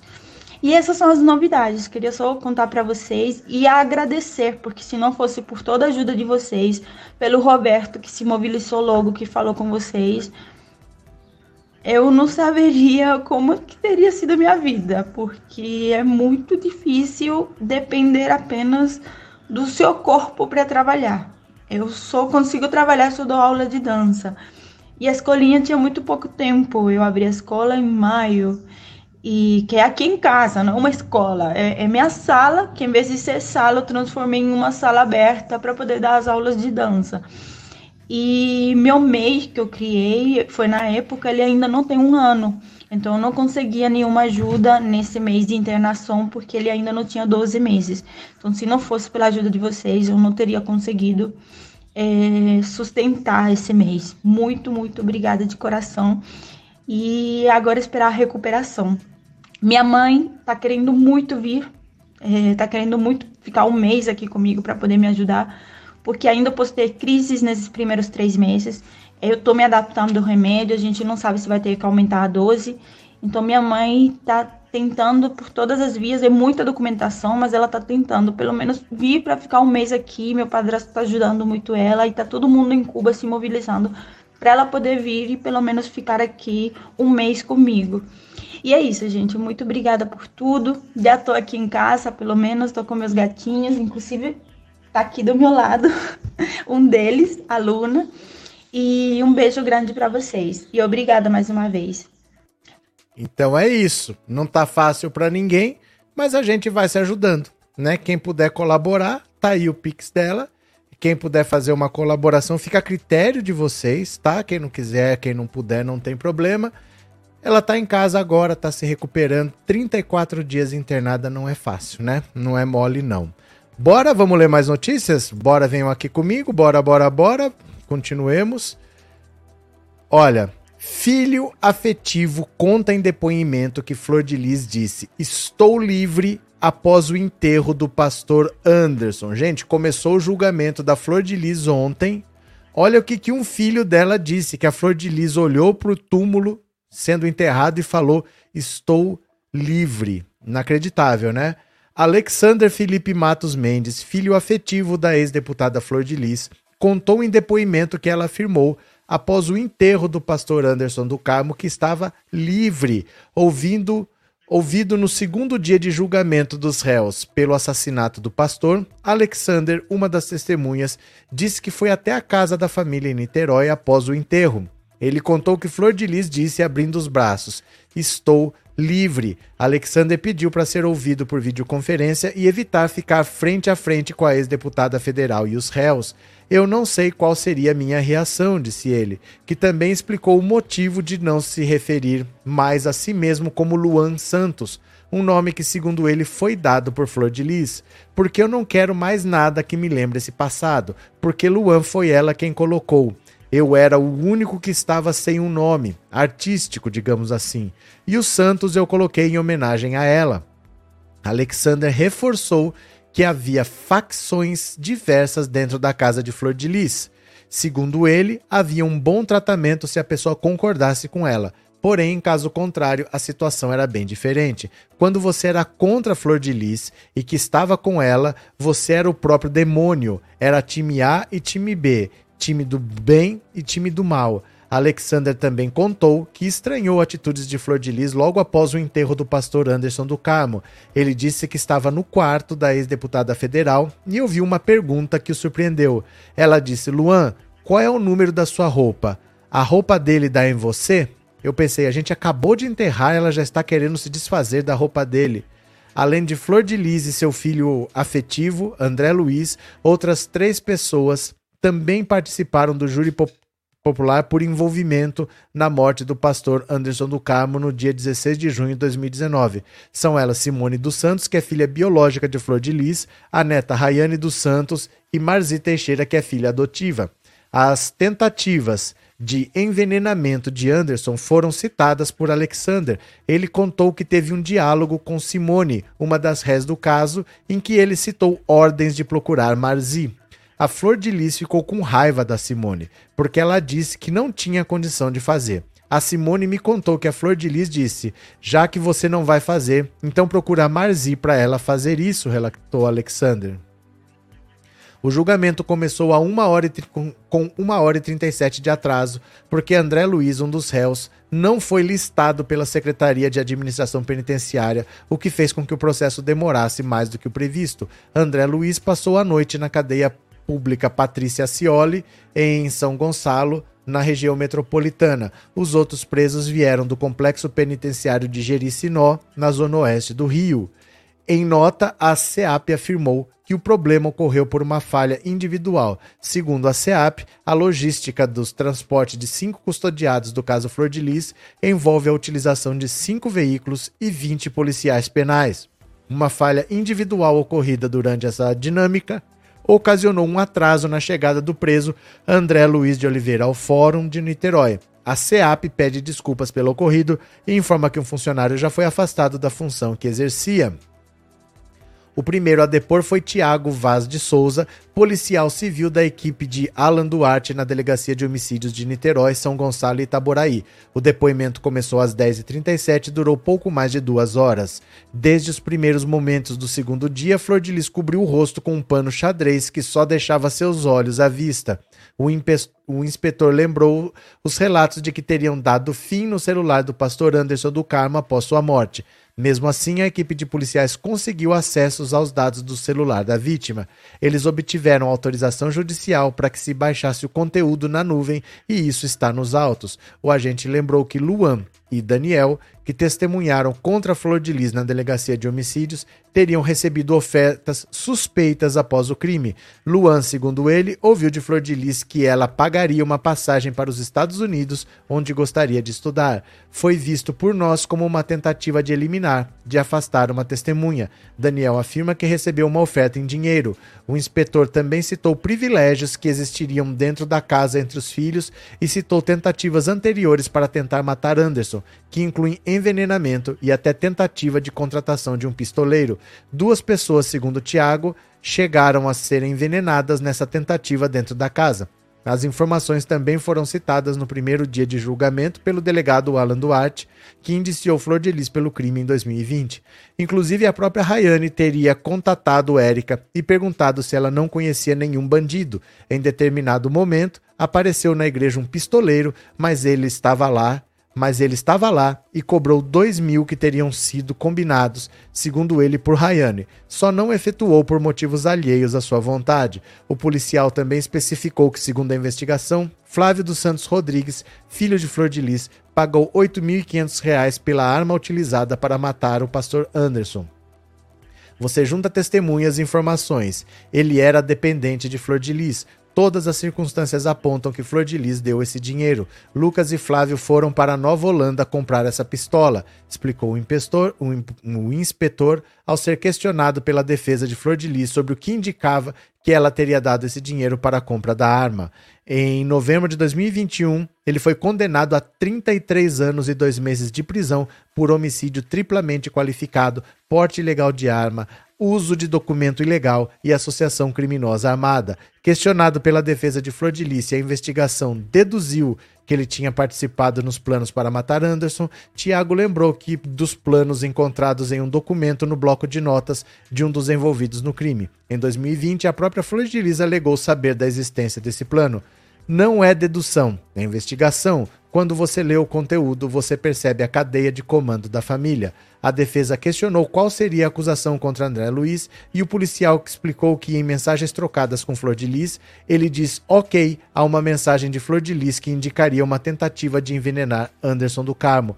Houve testemunhas que falaram em envenenamento, houve internações. Na conversa analisada, Flor de Lis solicita ajuda a André, que responde ok ajuda no sentido de envenenamento. É só me ajudar, teria dito Flor de Lis.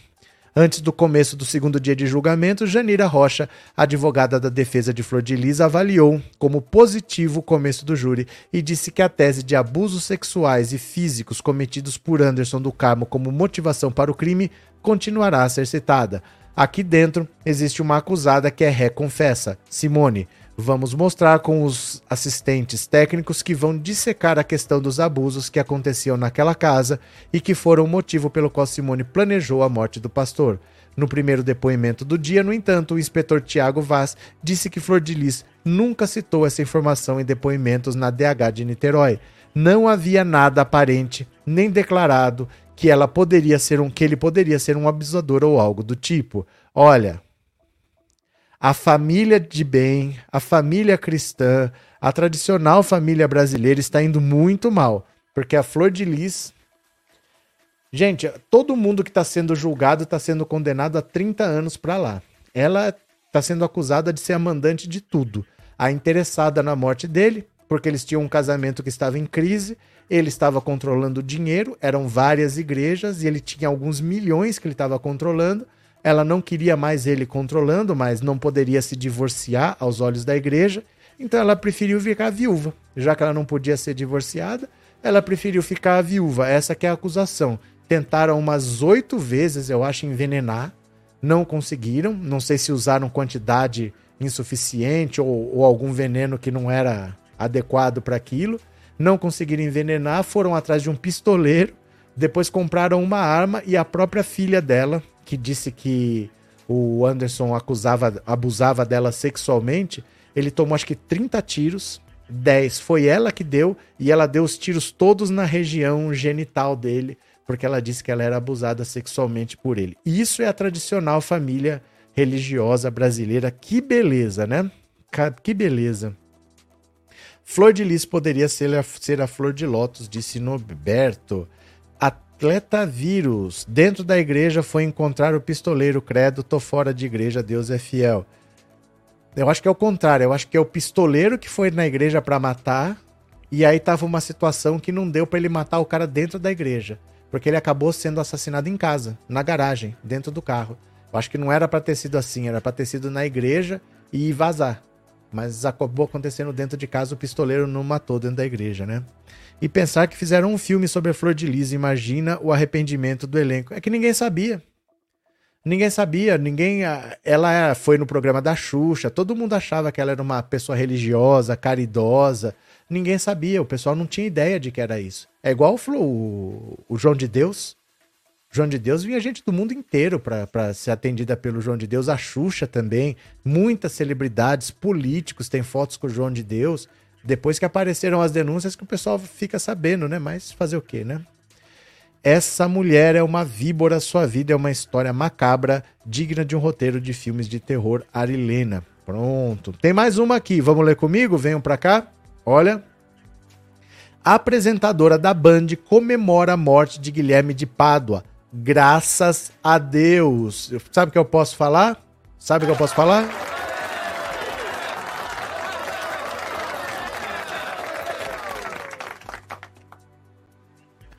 Bora, olha aqui o Guilherme de Pádua, ó, Kátia Fonseca.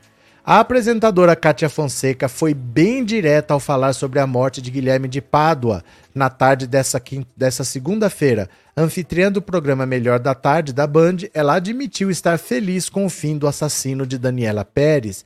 Eu dei graças a Deus que ele morreu. Para a apresentadora, Pádua deveria ter sumido do planeta, já que nunca teve a intenção de admitir, de forma honesta, o arrependimento pela morte da filha da Glória Pérez. Ele não tinha essa vontade de admitir o erro. O erro dele foi não ter sumido do planeta. Eu acho que ele não subiu, ele desceu direto para o inferno, sem conexão, sem escala. É tão triste a gente parar e analisar o que está sendo dito. Já foi tarde, graças a Deus, mas um monstro desses que não caiu em si. A apresentadora chamou Pádua de maluco, sem noção, psicopata, além de completamente doente. Deus que me perdoe. Se eu tiver que pagar por isso, eu pago. Dane-se. E ainda achava o cúmulo. Falava que no documentário eles não haviam sido realistas sobre o assassinato, comentou Kátia, referindo-se à produção Pacto Brutal do HBO. A apresentadora ainda desejou que depois da morte Pádua se arrependa. Deus queira que lá para onde ele foi, que ele tenha um entendimento, que consiga captar toda a maldade que ele teve dentro dele. É a chance de, pelo menos do lado de lá, ele tentar reverter aquele sentimento que ele deixou brotar dentro dele e externou em outras pessoas. E a Paula Tomás que siga a vida dela. Guilherme de Pado, assassino de Daniela Pérez, morreu no domingo aos 53 anos em Belo Horizonte. O ex-ator teria vindo a óbito em sua residência após o infarto. A informação foi divulgada em uma live pelo pastor Márcio Valadão, da Igreja Batista da Lagoinha, onde o ex-ator se tornou pastor depois de matar Daniela, filha da dramaturga Glória Pérez, em 1992. Olha, a tradicional família brasileira, esses religiosos estão muito bem, porque o cara é pastor agora. Nunca admitiu o que fez, mas era pastor. Disse que o documentário não foi muito realista, porque ele era um santo. Ele foi tratado como bandido no documentário, mas ele é um santo, então o documentário não foi realista. E agora já era com 53 anos. É, foi muito chocante na época, assim, porque eu nem assistia novela. Eu não, eu, é, qual que era? Era Explode Coração? Eu não sei que novela que era, porque eu não assistia. Mas assim, ele era par romântico dela.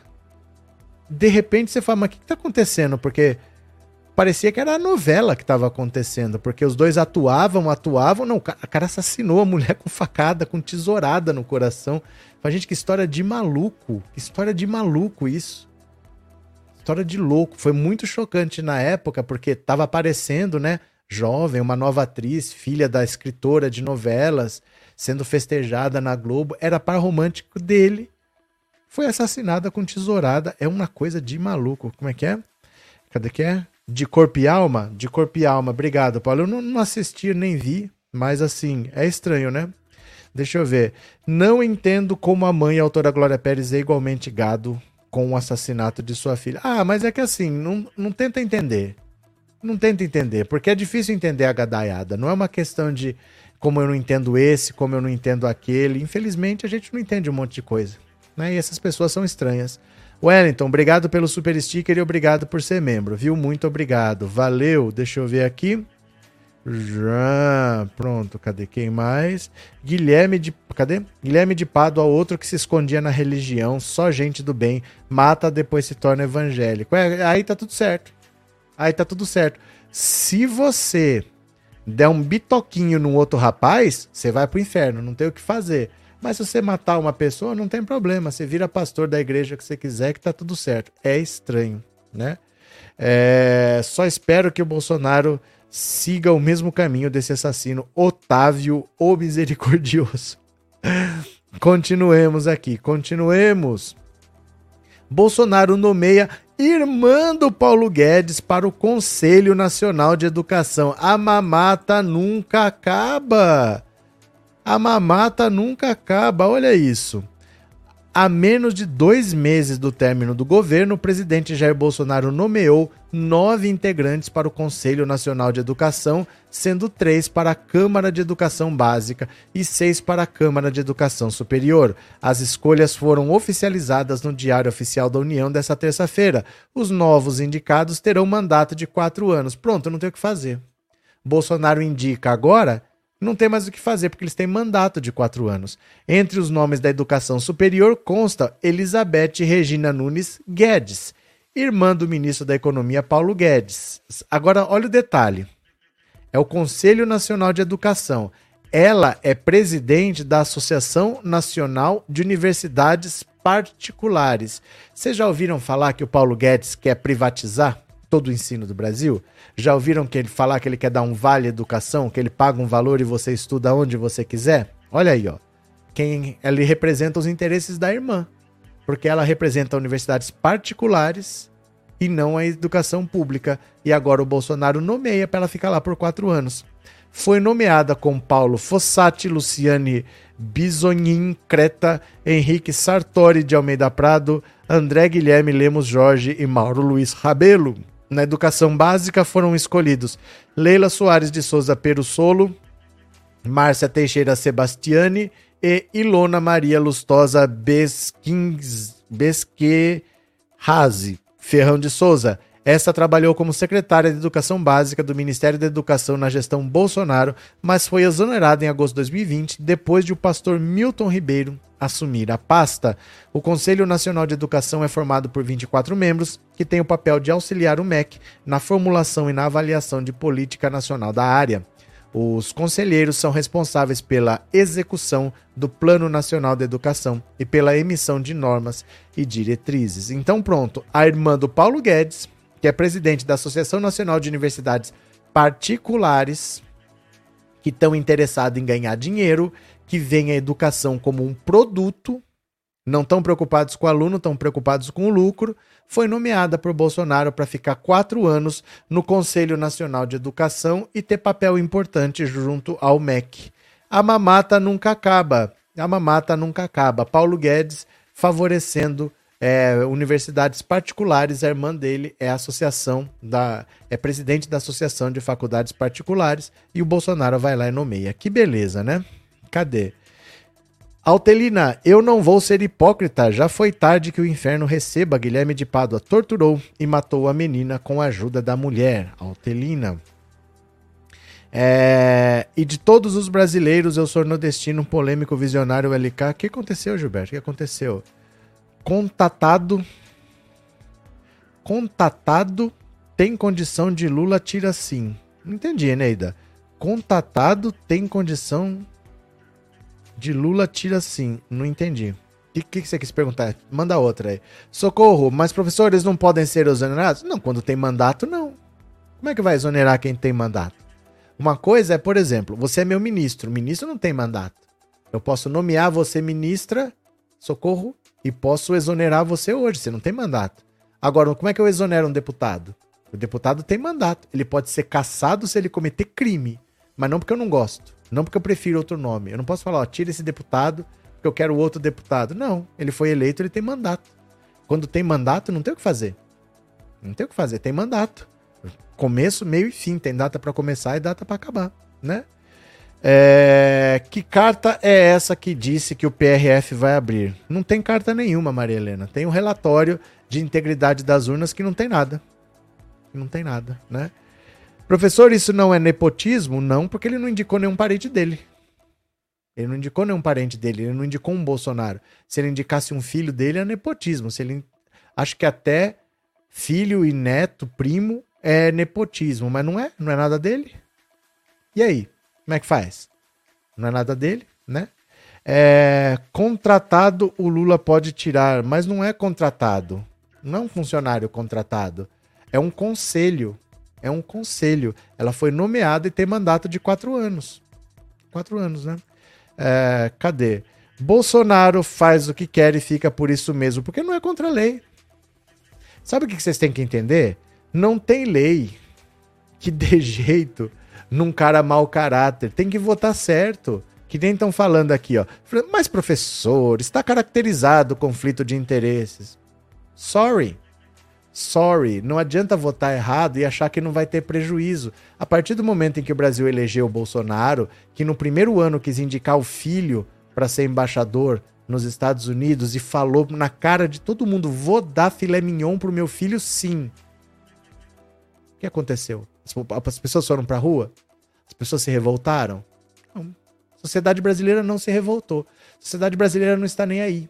O problema é esse, a sociedade brasileira não está nem aí, voltou no Bolsonaro e bateu palma para todas as micagens que ele fez aí. Tá acabando agora, ele vai assinar ainda um monte de coisa e nós vamos pagar a conta depois. É assim que funciona, viu? Cadê? Não, Fabiano, não fala do que vocês não sabem, gente. Não fala do que vocês não sabem. Vocês nem sabem que comissão que é essa. Ela tem mandato de quatro anos. Sabe o que significa um mandato? Ela tem um mandato, viu? Cadê? É, essa nomeação é para alguma manobra futura. Não, ela é presidente da Associação das Faculdades Particulares. Ela defende o interesse de dono de faculdade. Ela não está nem aí para educação. Ela defende o interesse do lucro. É isso, né? É, Bolsonaro, pior governo depois da ditadura militar, rombo de 400 bilhões de reais só para começar a cadeia para essa corja de lesa pátria, né? Vera Lúcia, o crime tem que ser combatido com leis mais. No problema não é lei, Rodrigo. O problema não é lei. Vocês têm que entender que a responsabilidade está com o povo. Não adianta fazer lei mais duras e votar errado. Não adianta, não tem milagre que evite isso. Não, vamos fazer leis mais duras. Não é essa a questão. O problema é que as pessoas votam num cara como o Bolsonaro e depois quer que de algum jeito ele trabalhe direito. Gente, ele é bandido. O Bolsonaro é um bandido. O Bolsonaro é um cara que colocou como funcionário fantasma no gabinete do Flávio a esposa e a mãe do Adriano de Nóbrega, que é um matador de aluguel, que vocês querem mais o quê? Votaram nessa pessoa. Agora tá achando ruim porque ele indicou a, a, a Armando Guedes pra lá? Ué, mas o que, que espera do Bolsonaro? A gente não pode brincar de votar. Eu não tô falando você, nem você, nem você, porque eu sei que vocês estão aqui, porque vocês têm consciência.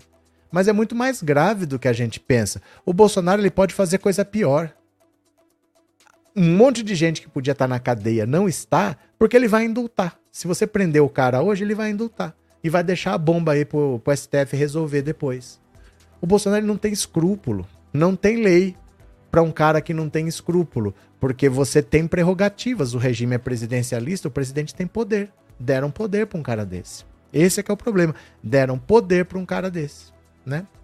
Será que o Bolsonaro está pensando que ele vai dar o golpe? O Marinês, ele sabe que já foi. Ele recebeu o Alckmin na sala dele. Ele chamava tanto Lula de ladrão que ele roubou 400 milhões, não, bilhões, bilhões. O pior é que os que votaram em 2018 votaram novamente. Aí não adianta reclamar, você entende? O problema é esse. As pessoas deram mais voto para ele ainda. Ele teve 57 milhões no ano passado, esse ano ele teve 58. Ah, mas tem que fazer lei. Não adianta fazer lei se a gente bota esses caras com poder. Porque o regime presidencialista, ele dá poder pro presidente da república. Você dá uma caneta muito poderosa pro cara. Como é que faz? A nossa sorte é que o Bolsonaro é incompetente. Ele é perverso, mas ele é incompetente, porque se ele tivesse mais competência, ele fazia pior do que ele já fez. Ele não consegue pôr em prática toda a maldade que ele tem por incompetência também. Ele poderia ainda ser pior, porque no regime presidencialista, o regime é rígido e o presidente tem muito poder. Ele indicou aqui, ó, ou indicou não, né? Ele botou dinheiro para eleger o Arthur Lira aqui. Ele indicou ali o Augusto Aras, fechou as duas portas, acabou. Ele faz o que ele quiser por quatro anos. Então como é que faz, né? Como é que faz? Fábio Faria disse hoje que o Bolsonaro está assimilando a derrota. Ele já recebeu o Alckmin na sala dele, Marcos, então já era, né? Rosana, mas se ela fizer algo errado como desvio de algo, pode perder. Mas, gente, não, não adianta vocês ficarem pensando nisso. Aí, se ele for atropelado, não adianta. A gente tem que entender que votou no Bolsonaro, deu poder para ele, vai tomar prejuízo. Não adianta ficar sonhando com o impossível. Ah, mas e se ela escorregar e bater a cabeça? Tudo é si. O fato é, ela está indicada, ela tem mandato de quatro anos e nós vamos ter que aguentar isso daí. Como o Cássio Nunes Marques tem. Hoje não. Quando ele foi indicado, ele tinha 48 anos. E ele vai ficar lá até ter 75. Vai ficar lá no Supremo. Um cara bolsonarista. O André Mendonça, que já disse que os atos democráticos, os atos antidemocráticos que pedem golpe são legítimos desde que pacíficos, pode ser contra a Constituição, não tem problema. Ele vai ficar lá até fazer 75. Ele foi indicado com menos de 50 de propósito. Vai fazer o quê? É isso. Foi uma das piores coisas possíveis eleger o Jair Bolsonaro. Mas depois que se deu poder para ele, nós vamos ter prejuízos que nós vamos arrastar por décadas. Daí não tem jeito. O Cássio Nunes Marques e o André Mendonça vão ficar lá quase três décadas. Não tem muito o que fazer. Deu poder pro cara que não poderia ter. Pro cara que é ligado ao crime. Bolsonaro é ligado ao crime. É isso. É ligado à milícia. Milícia é crime. É crime. Nós estamos falando de crime. De gente que mata. Né? É disso que nós estamos falando. Cadê? O que vem nesse relatório de amanhã? Nada, Aline. Nada. É do caráter do Bolsonaro fazer-se de vítima. Agora inventou uma doença para esconder sua covardia e tentar sensibilizar o gado, disse o Reinaldo. É, Senhor Eusébio, tentei colocar adesivo, mas meus vizinhos eram bolsonaristas. Faz parte. Cadê? É, Rodrigo, você acha que a polarização vai continuar até as próximas eleições presidenciais? O tempo dirá. Ninguém sabe. Ninguém sabe sobre o futuro. O tempo dirá, né? Arlete, sempre falei que o Bozo era carroça vazia, só faz barulho e perturba. Vocês são muito engraçados. Ó, eu vou ver aqui, ó, as mensagens que vocês me mandaram no Pix. Viu? Deixa eu pegar aqui. Cadê? Mensagens do Pix. Bora, bora, bora.